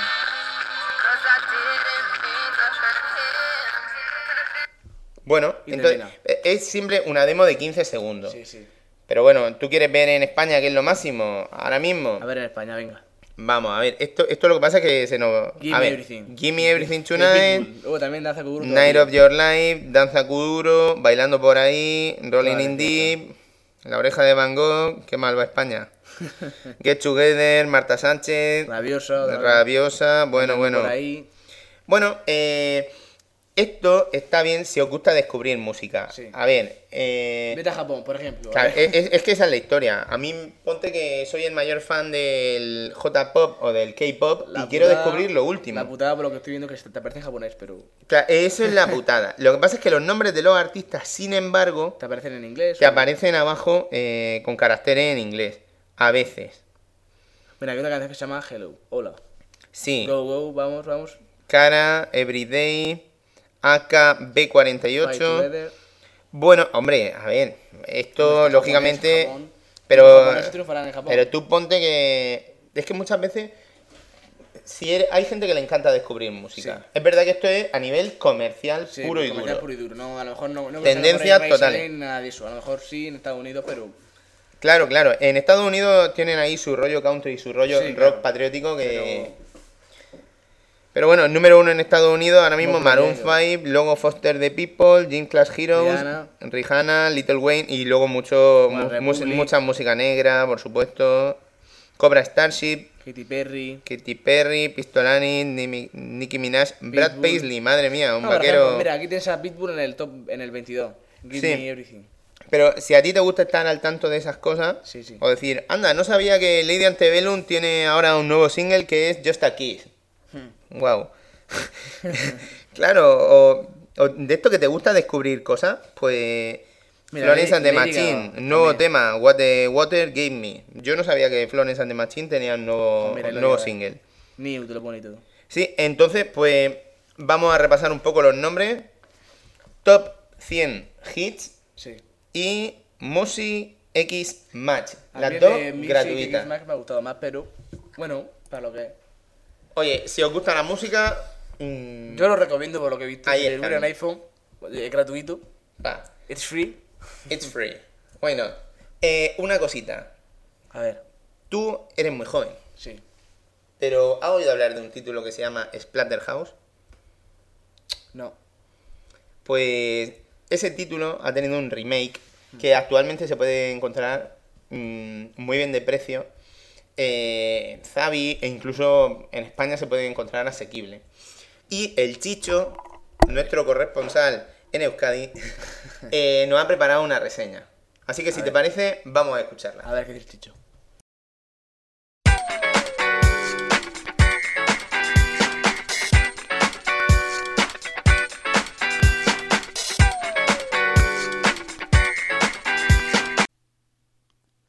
Hola de nuevo confesores, aquí estoy otra vez para hablar de otro juego, de uno que cuenta la historia de un chico que va a salvar a la chica que ha sido secuestrada por el malo de turno. No, no se trata de ningún fontanero italiano, aquí hay sangre, vísceras y violencia para aburrir. Hoy toca hablar de Splatterhouse. Antes de nada me vais a permitir que me abra una cervecita porque vengo seco, que me tienen seco este verano trabajando todos los días. Y voy a probar una Greenbergen Mm, está muy buena, la primera vez que la pruebo. Y es que hablar de Splatterhouse es hablar de la historia de los videojuegos. Es una saga que se remonta a 1988, cuando salió en recreativas de la mano de Namco. Se trataba de un beat'em up de desarrollo lateral que tuvo mucho éxito. Era el juego más gore que había y a grandes rasgos contaba la historia de Rick, que con la ayuda de una máscara demoníaca que le otorgaba poderes se adentraba en la mansión West para rescatar a su, novia, a su novia Jennifer, del loco Dr. West. ¿Qué argumento más original? Esto nunca lo había oído. Tal fue el éxito que en 1992 y 1993 llegaron la segunda y tercera entrega en exclusiva a Mega Drive, protagoni- protagonizado por los mismos personajes y una historia con premisas muy similares. Sin duda fue una saga muy aclamada y que 17 años después ha visto una nueva entrega en PlayStation 3 y Xbox 360. Es de suponer que una saga con tanto éxito y después de tantos años es difícil de rescatarla con buenos resultados, pero no es el caso de Splatterhouse, con la que han conseguido una más que meritoria nueva entrega de la saga. Esta nueva entrega nos pone de nuevo en el papel de Rick, Al principio del juego la historia se presenta de manera confusa, ya que nos despertamos en medio de un charco de sangre, moribundos y con una herida mortal. Estamos en la mansión West y nuestra novia Jennifer ha sido secuestrada por el profesor West. A nuestro lado vemos una extraña máscara y oímos una voz que nos invita a, a ponerla. Esa voz es la de la propia máscara, la cual nos otorgará un gran poder y nos salvará de la muerte a la que estábamos condenados. Rick se convierte en una masa de músculos impresionante y comenzará su periplo por la mansión, persiguiendo al Dr. West que se lleva a Jennifer. Pronto comprobará que el Dr. West controla a una serie de seres monstruosos de diferente índole que nos saldrán constantemente al paso. Poco a poco iremos avanzando y pasando por diferentes portales que nos llevarán a distintos lugares e iremos desgranando la historia de cómo hemos llegado a esa situación y cómo se desarrolla la misma hasta conocer los verdaderos planes del Dr. West y su desenlace final. El juego consta de 12 capítulos, con 3 niveles de dificultad, aunque el más extremo está bloqueado de inicio hasta completar la primera partida. El nivel de dificultad es algo más elevado de lo que nos tienen acostumbrados actualmente, con lo que de vez en cuando tendremos que repetir algún trozo del capítulo, pero de todas maneras hay un buen número de puntos de control. Hay buena variedad de enemigos, desde los más pequeños pasando por intermedios y las bestias pardas de enemigos de fase. De todas maneras, uno no se puede fiar aquí ni de los enemigos más pequeños. Hay alguno que es capaz de hacernos gran daño sin darnos ni cuenta, u otros que nos atacan en grupo intentando rodearnos o arrinconarnos y nos podemos ver en problemas en un momento. A la variedad de enemigos se le suma que tienen mecánicas muy variadas. La manera de atacar de cada uno puede ser muy diferente y a esto hay que sumarle que pueden venir oleadas con diferentes tipos de enemigos. Además, la mecánica para acabar con ellos también puede ser diferentes, porque igual hay algunos que es mejor darles con golpes cargados, otros que, hay que, que es preferible embestirlos, otros inmunes a los golpes normales o a los agarres, incluso hay una clase de enemigo que hace inmune al resto, así que no hay otra que cargarnos a este escurridizo enemigo primero sin que nos den mucha cera a los demás. Además, cada dos capítulos, al final del mismo, tendremos un jefe final de fase que nos dará algo más de guerra. Al ganar a estos jefes de fase, además, desbloquearemos ese escenario para el modo arena de combate, que es el típico modo de juego con diferentes escenarios y oleadas de enemigos y misiones que superar. Son un total de 6 escenarios. El sistema de combate se basa en los típicos golpes normales, golpes fuertes, golpes cargados y combinaciones entre ellos, además de agarres y esquives. Además tendremos una serie de movimientos especiales que podremos ir adquiriendo más adelante. Además de todo esto, está la peculiaridad de que si golpeamos lo suficiente a un enemigo, se pondrá con una silueta roja, lo que nos indica que podemos acercarnos a él, y dando a un botón iniciaremos una secuencia de vídeo en la que si movemos los sticks en el sentido correcto que nos indica el Quick Time Event, efectuaremos un remate final bastante vistoso y sangriento para acabar con él. Al principio podremos estar desorientados y despistarnos con el Quick Time Event, pero a la larga veremos que son unos pocos movimientos diferentes y al final seremos capaces, según cómo inicie el movimiento, de saber cómo vamos a tener que mover los sticks. Estos movimientos finales son tanto arrancarle los brazos o, la cabeza o partirlo en dos o mi favorito, sacarle los pulmones por la boca, qué bonito. Hay que decir que además en los casos de arrancar la cabeza o los brazos, luego podemos cogerlos para atizar a los demás enemigos. También hay otras escenas similares que cambian con enemigos más grandes, en la que por ejemplo podremos hacer un tacto retal bastante vistoso y visceral. Del mismo modo que he dicho que podemos usar los brazos y la cabeza arrancadas en, los movimientos finales, también tenemos la posibilidad, por ejemplo, de adquirir una habilidad de agarrar a los enemigos y de buenas a primeras arrancarles un brazo, con lo que se desangra y morirá, mientras nosotros continuamos dando de leches con nuestra nueva arma, o hacer un agarre y zarandearlos golpeando, eh, golpeando de paso a enemigos a nuestro alrededor. También cabe la posibilidad de que seamos nosotros quien sufra, por ejemplo, la amputación de un brazo. En estos momentos y hasta que la máscara nos regenere uno nuevo, estaremos más indefensos. Solo podremos dar golpes lentos con un brazo, seremos más lentos y no podremos rodar para esquivar. Así que es mejor alejarse en la medida de lo posible. Sin embargo, podremos agarrar nuestro propio brazo amputado y usarlo de arma. Hay que destacar que Rick sufre daños que pueden eh, dejar a la vista músculos y costillas, por ejemplo, pero que se van regenerando en tiempo real. Además de todo esto también hay armas más convencionales como bates, tuberías, palos, cuchillas y ocasionalmente armas más potentes como escopetas o motosierras. Hay que decir que con armas blancas como la motosierra o las cuchillas podemos matar a un gran número de enemigos de un plumazo, ya que en caso de decapitarlos morirán casi al instante, aunque a veces veremos a cuerpos seccionados por la mitad que resisten unos instantes y se arrastran hacia nosotros. Además las armas tendrán una durabilidad y las podremos usar hasta que se deterioren, incluidas las extremidades de los enemigos usadas como tal. Cabe destacar las conversaciones entre Rick y la máscara. La mayoría se dan entre fases de lucha y son bastante hilarantes. El juego en sí no tiene mucha pérdida, el camino a seguir está bastante claro, y en caso de duda Rick tiene una visión que le muestra por dónde debe de continuar. Vamos, que la mayoría se trata de un pasillo, arena de combate, pasillo, quizás algún puzzle, como, como tener que empalar a enemigos para abrir unas puertas y así todo el rato. Por el camino podremos encontrar cosas como gramófonos, que son 12 en total, y hay grabaciones del Dr. West que nos explica un poco mejor sus motivaciones, al estilo de las grabaciones de Bioshock, por ejemplo. Y también hay en cada nivel una foto de Jennifer, cada una en cuatro trozos repartidos por el nivel.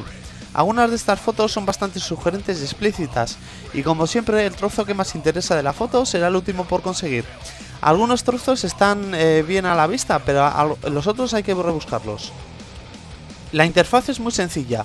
Hay una barra de vida, pero el funcionamiento de esta es algo distinto al habitual.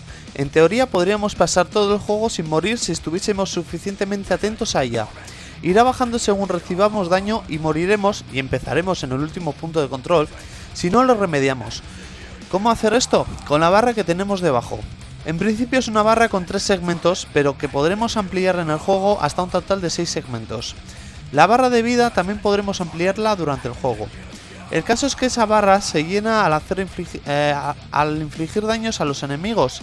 Digamos que se llena con la sangre de los enemigos y es con esa sangre con la que alimentamos a la máscara que se van eh, rellenando esos segmentos. En cualquier momento, no hace falta que esté a punto de vaciarse la barra de vida, podremos pulsar dos botones y Rick chupará la sangre de los enemigos de a su alrededor. Cuanto más enemigos haya y más cerca estén, eh, más se rellenará la, barra de vida. Esto gastará un segmento entero de la segunda barra. Pero además esta barra tiene otra función. Cuando tengamos un mínimo de 3 segmentos llenos hasta un máximo de 6 cuando la tengamos ampliada del todo, y llegados a un punto en concreto de la historia, podremos pulsar un botón y desatar nuestro modo Berserker. En este modo Rick se convierte en una bestia más bruta aún, con cuchillas que salen de su espalda y sus brazos, que lanza unos golpes mortales con unas cuchillas enormes. De esta manera puede acabar con gran cantidad de enemigos en un momento, y es fundamental en muchas ocasiones contra jefes importantes, ya que los vencerás mucho más fácilmente. Además de esto, al activar el modo Berserker, Rick rellenará la vida por completo. Con los movimientos finales que he mencionado antes se rellena un poco, pero con este modo se hará por completo con lo cual es una buena estrategia para cuando tenemos grandes oleadas o enemigos más fuertes y no nos queda mucha vida. Recuperamos la vida y les damos cera de la buena, o en oleadas de varios enemigos fuertes aprovechar mientras estemos bien de vida para quitarles el máximo de vida, y si nos encontramos en una situación crítica, que lo estaremos, aprovechar este modo para terminar con ellos, o con la mayoría de ellos. El modo Berserker dura hasta que la barra de 3 a 6 segmentos se vacíe por completo y además se puede cancelar en cualquier momento pulsando el mismo botón si por ejemplo ya hemos limpiado la zona para no desaprovechar la, la barra. Hay que decir que hay detalles de la jugabilidad como este caso de la posibilidad de cancelar el modo Berserker, entre otros, que no te lo explican, lo descubrí por casualidad, y hace que el juego no te explique la mecánica del, del mismo de la manera más correcta. Además de estas dos barras, cada golpe que demos recolectaremos la sangre y se nos irá indicando la cantidad de sangre recogida en el combo y el total acumulado. ¿Para qué sirve esto? Muy sencillo, para adquirir o mejorar las habilidades. En cualquier momento de la historia podremos acceder a la tabla de mejoras con el botón Back o Select. Con un total de 45 eh, mejoras y algunas están bloqueadas eh, hasta que compremos alguna en concreto. Cada una tiene un valor numérico de sangre, las mejoras pueden ir desde mejorar las dos barras que he explicado antes a nuevos movimientos, mejoras de los movimientos haciéndoles más potentes o mejorar la durabilidad de las armas, por ejemplo. En este apartado es importante hacerse cuanto antes con las ampliaciones de las dos barras lo antes posible, ya que nos va a ser muy útil y no tardaremos en conseguirlo. Hay que indicar que en el caso de morir, aunque volvamos al último punto control, mantendremos las mejoras adquiridas y la sangre acumulada, y seguiremos sumando aunque repitamos parte de la fase. Incluso podemos iniciar una partida nueva manteniendo todos los avances a este respecto. Las fases se dan principalmente en entornos 3D, pero como buen homenaje a la trilogía original, tendremos varios, varios, momentos en que un capítulo tenga un trozo del mismo en desarrollo lateral, en el que avanzaremos evitando peligros y matando enemigos. Incluso hay un momento en el que aparece un enemigo en concreto y la máscara comenta, a este ya le conozco y tenemos un problema, o algo así, y pasamos a un desarrollo horizontal donde tendremos que cargárnoslo con la escopeta. O momentos en estas fases en que comenta, sí, como en los viejos tiempos, son pequeños guiños a los juegos originales. Además del modo historia y el modo arena de supervivencia que he comentado antes, también podremos desbloquear los tres juegos originales, un gran añadido que hace que este título sea un juego bastante completo. Además, desde el principio, al iniciar el modo historia, veremos que hay una máscara que se podrá usar cuando terminemos la primera partida. Y cuando yo me esperaba que otorgase algún extra como algún movimiento nuevo o algo distinto, al final resulta que solo es algo estético. Se trata de una máscara con diseño inspirada en Xbox. Supongo que en PlayStation 3 habrá otra, otra distinta inspirada en la consola de Sony. Y lo peor de todo, encima si vas a elegir la máscara te pone lo siguiente que cito textualmente. Muestra tu lealtad con esta máscara inspirada en la consola Xbox 360. ¿Pero qué es esto? ¿Lealtad? Somos sus perros. ¿Es esto ya oficialmente una secta? Que se hubiesen dejado de tonterías y que hubiesen hecho un buen diseño y añadido alguna característica especial o algo. Yo lealtad, yo soy el cliente. Y en todo caso son ellos los que deberían ser leales a nosotros, no al revés. En fin, sigamos porque si no, no paro. Pero como tampoco existe el juego perfecto, también hay que mencionar estos pequeños detalles que no nos gustan tanto. Para empezar, las cargas del juego. Son algo largas, sobre todo para cargar el punto control si te dan pal pelo en medio de un capítulo. La cámara, que a veces es automática y a veces la manejas tú, y es un problema sobre todo en las arenas más grandes con muchos enemigos. Nos juega muy malas pasadas a veces al tener que pulsar las combinaciones de botones y controlar la cámara, la cámara a la vez, sobre todo con enemigos que se mueven más que los precios.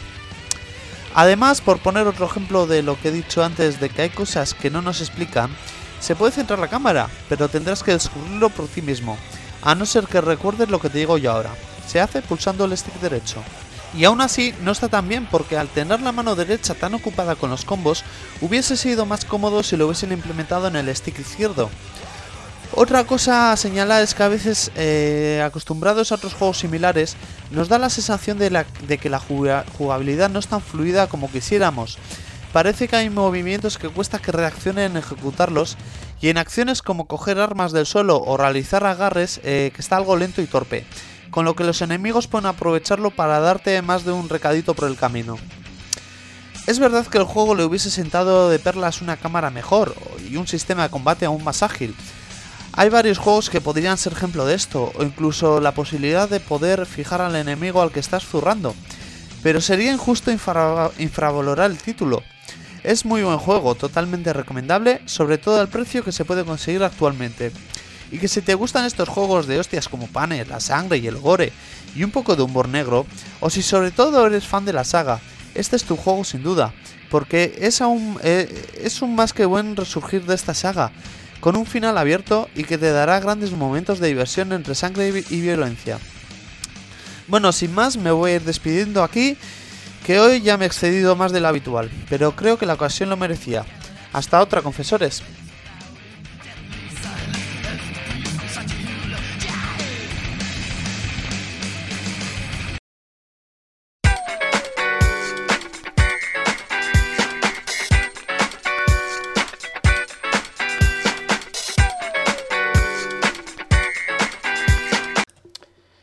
Bueno, pues hasta aquí llegó el final de este programa 58. Que, ¿Con qué rima, Pablo? ¿Qué podemos decir? 58.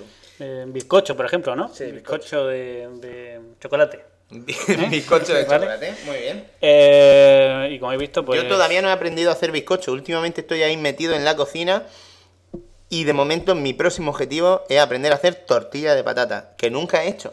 No hace bizcocho, pero le molan cosas que riman con Bizcocho. 8 y bizcocho. Y no son esas dos cosas. Oye, me gustan los coños, pero no riman con bizcocho. Ah, oh, coño, pues es verdad. bueno, pues eso, que ha visto un programa, un programita ahí con quizás juegos que no os esperabais. Pe- películas que sí, pero no con ese resultado, puede ser. O, o, bueno, los, los que lo ha visto, sí, lógicamente. Tal vez la persona decente que no esté de acuerdo con nosotros en, en esa calificación. Eh, bueno, Pero si eh, hasta el hijo de Conan estaba de acuerdo con Hostia, ya nosotros. te digo, y mira que. Y nada, pues remitiros a lo de siempre. Los que nos conozcan ya sabrán que dónde nos pueden encontrar, pero para los que no, pues, www.confesionesdeunjugador.es esa es la página oficial, ahí, en español. No sé si. ¿O tiene traductor? No, no, no, está en español. ¿Está en español solo? Todo en español. ¿Qué podemos encontrar ahí, Sharin? Pues ver, muy buena gente, hay muy buena gente. También hay otro programa que yo creo que luego lo mejor que este, que se llama Confesiones de un jugador Unplugged. Y, eso, el foro, el programa, y ahí pues podéis estar amigos. Y además, no solamente estamos en esa página web, también estamos en Facebook, en Confesiones de un jugador, en Twitter, Confesiones de uno con número y J. Y en Skype también. En Skype también nos podéis agregar Skype por si queréis hacer algún programa, algún unplug o lo que sea. Que ya sabéis que también contamos con vosotros. También otra cosita, si por lo que sea todavía no lo habéis descargado, conmemorando los 50 primeros programas, sacamos un ebook de distribución totalmente gratuita que podéis, al que podéis acceder desde, desde el foro, que os podéis bajar y echarle un ojo y ver un poco pues, pues todo lo que tiene que ver con, con el primer año de vida del universo Confesiones de un jugador. Y chicos, por mi parte, sed felices y pasarlo muy bien. A ver si dentro de poco tenemos noticias de, de Bollywood Monster. Y no sé, Sharin, ¿algo más que decir? Por mí nada, ya a escuchar el programa cuando esté en la web. El silencio es sexy, chavales, así que hasta luego. Hasta luego.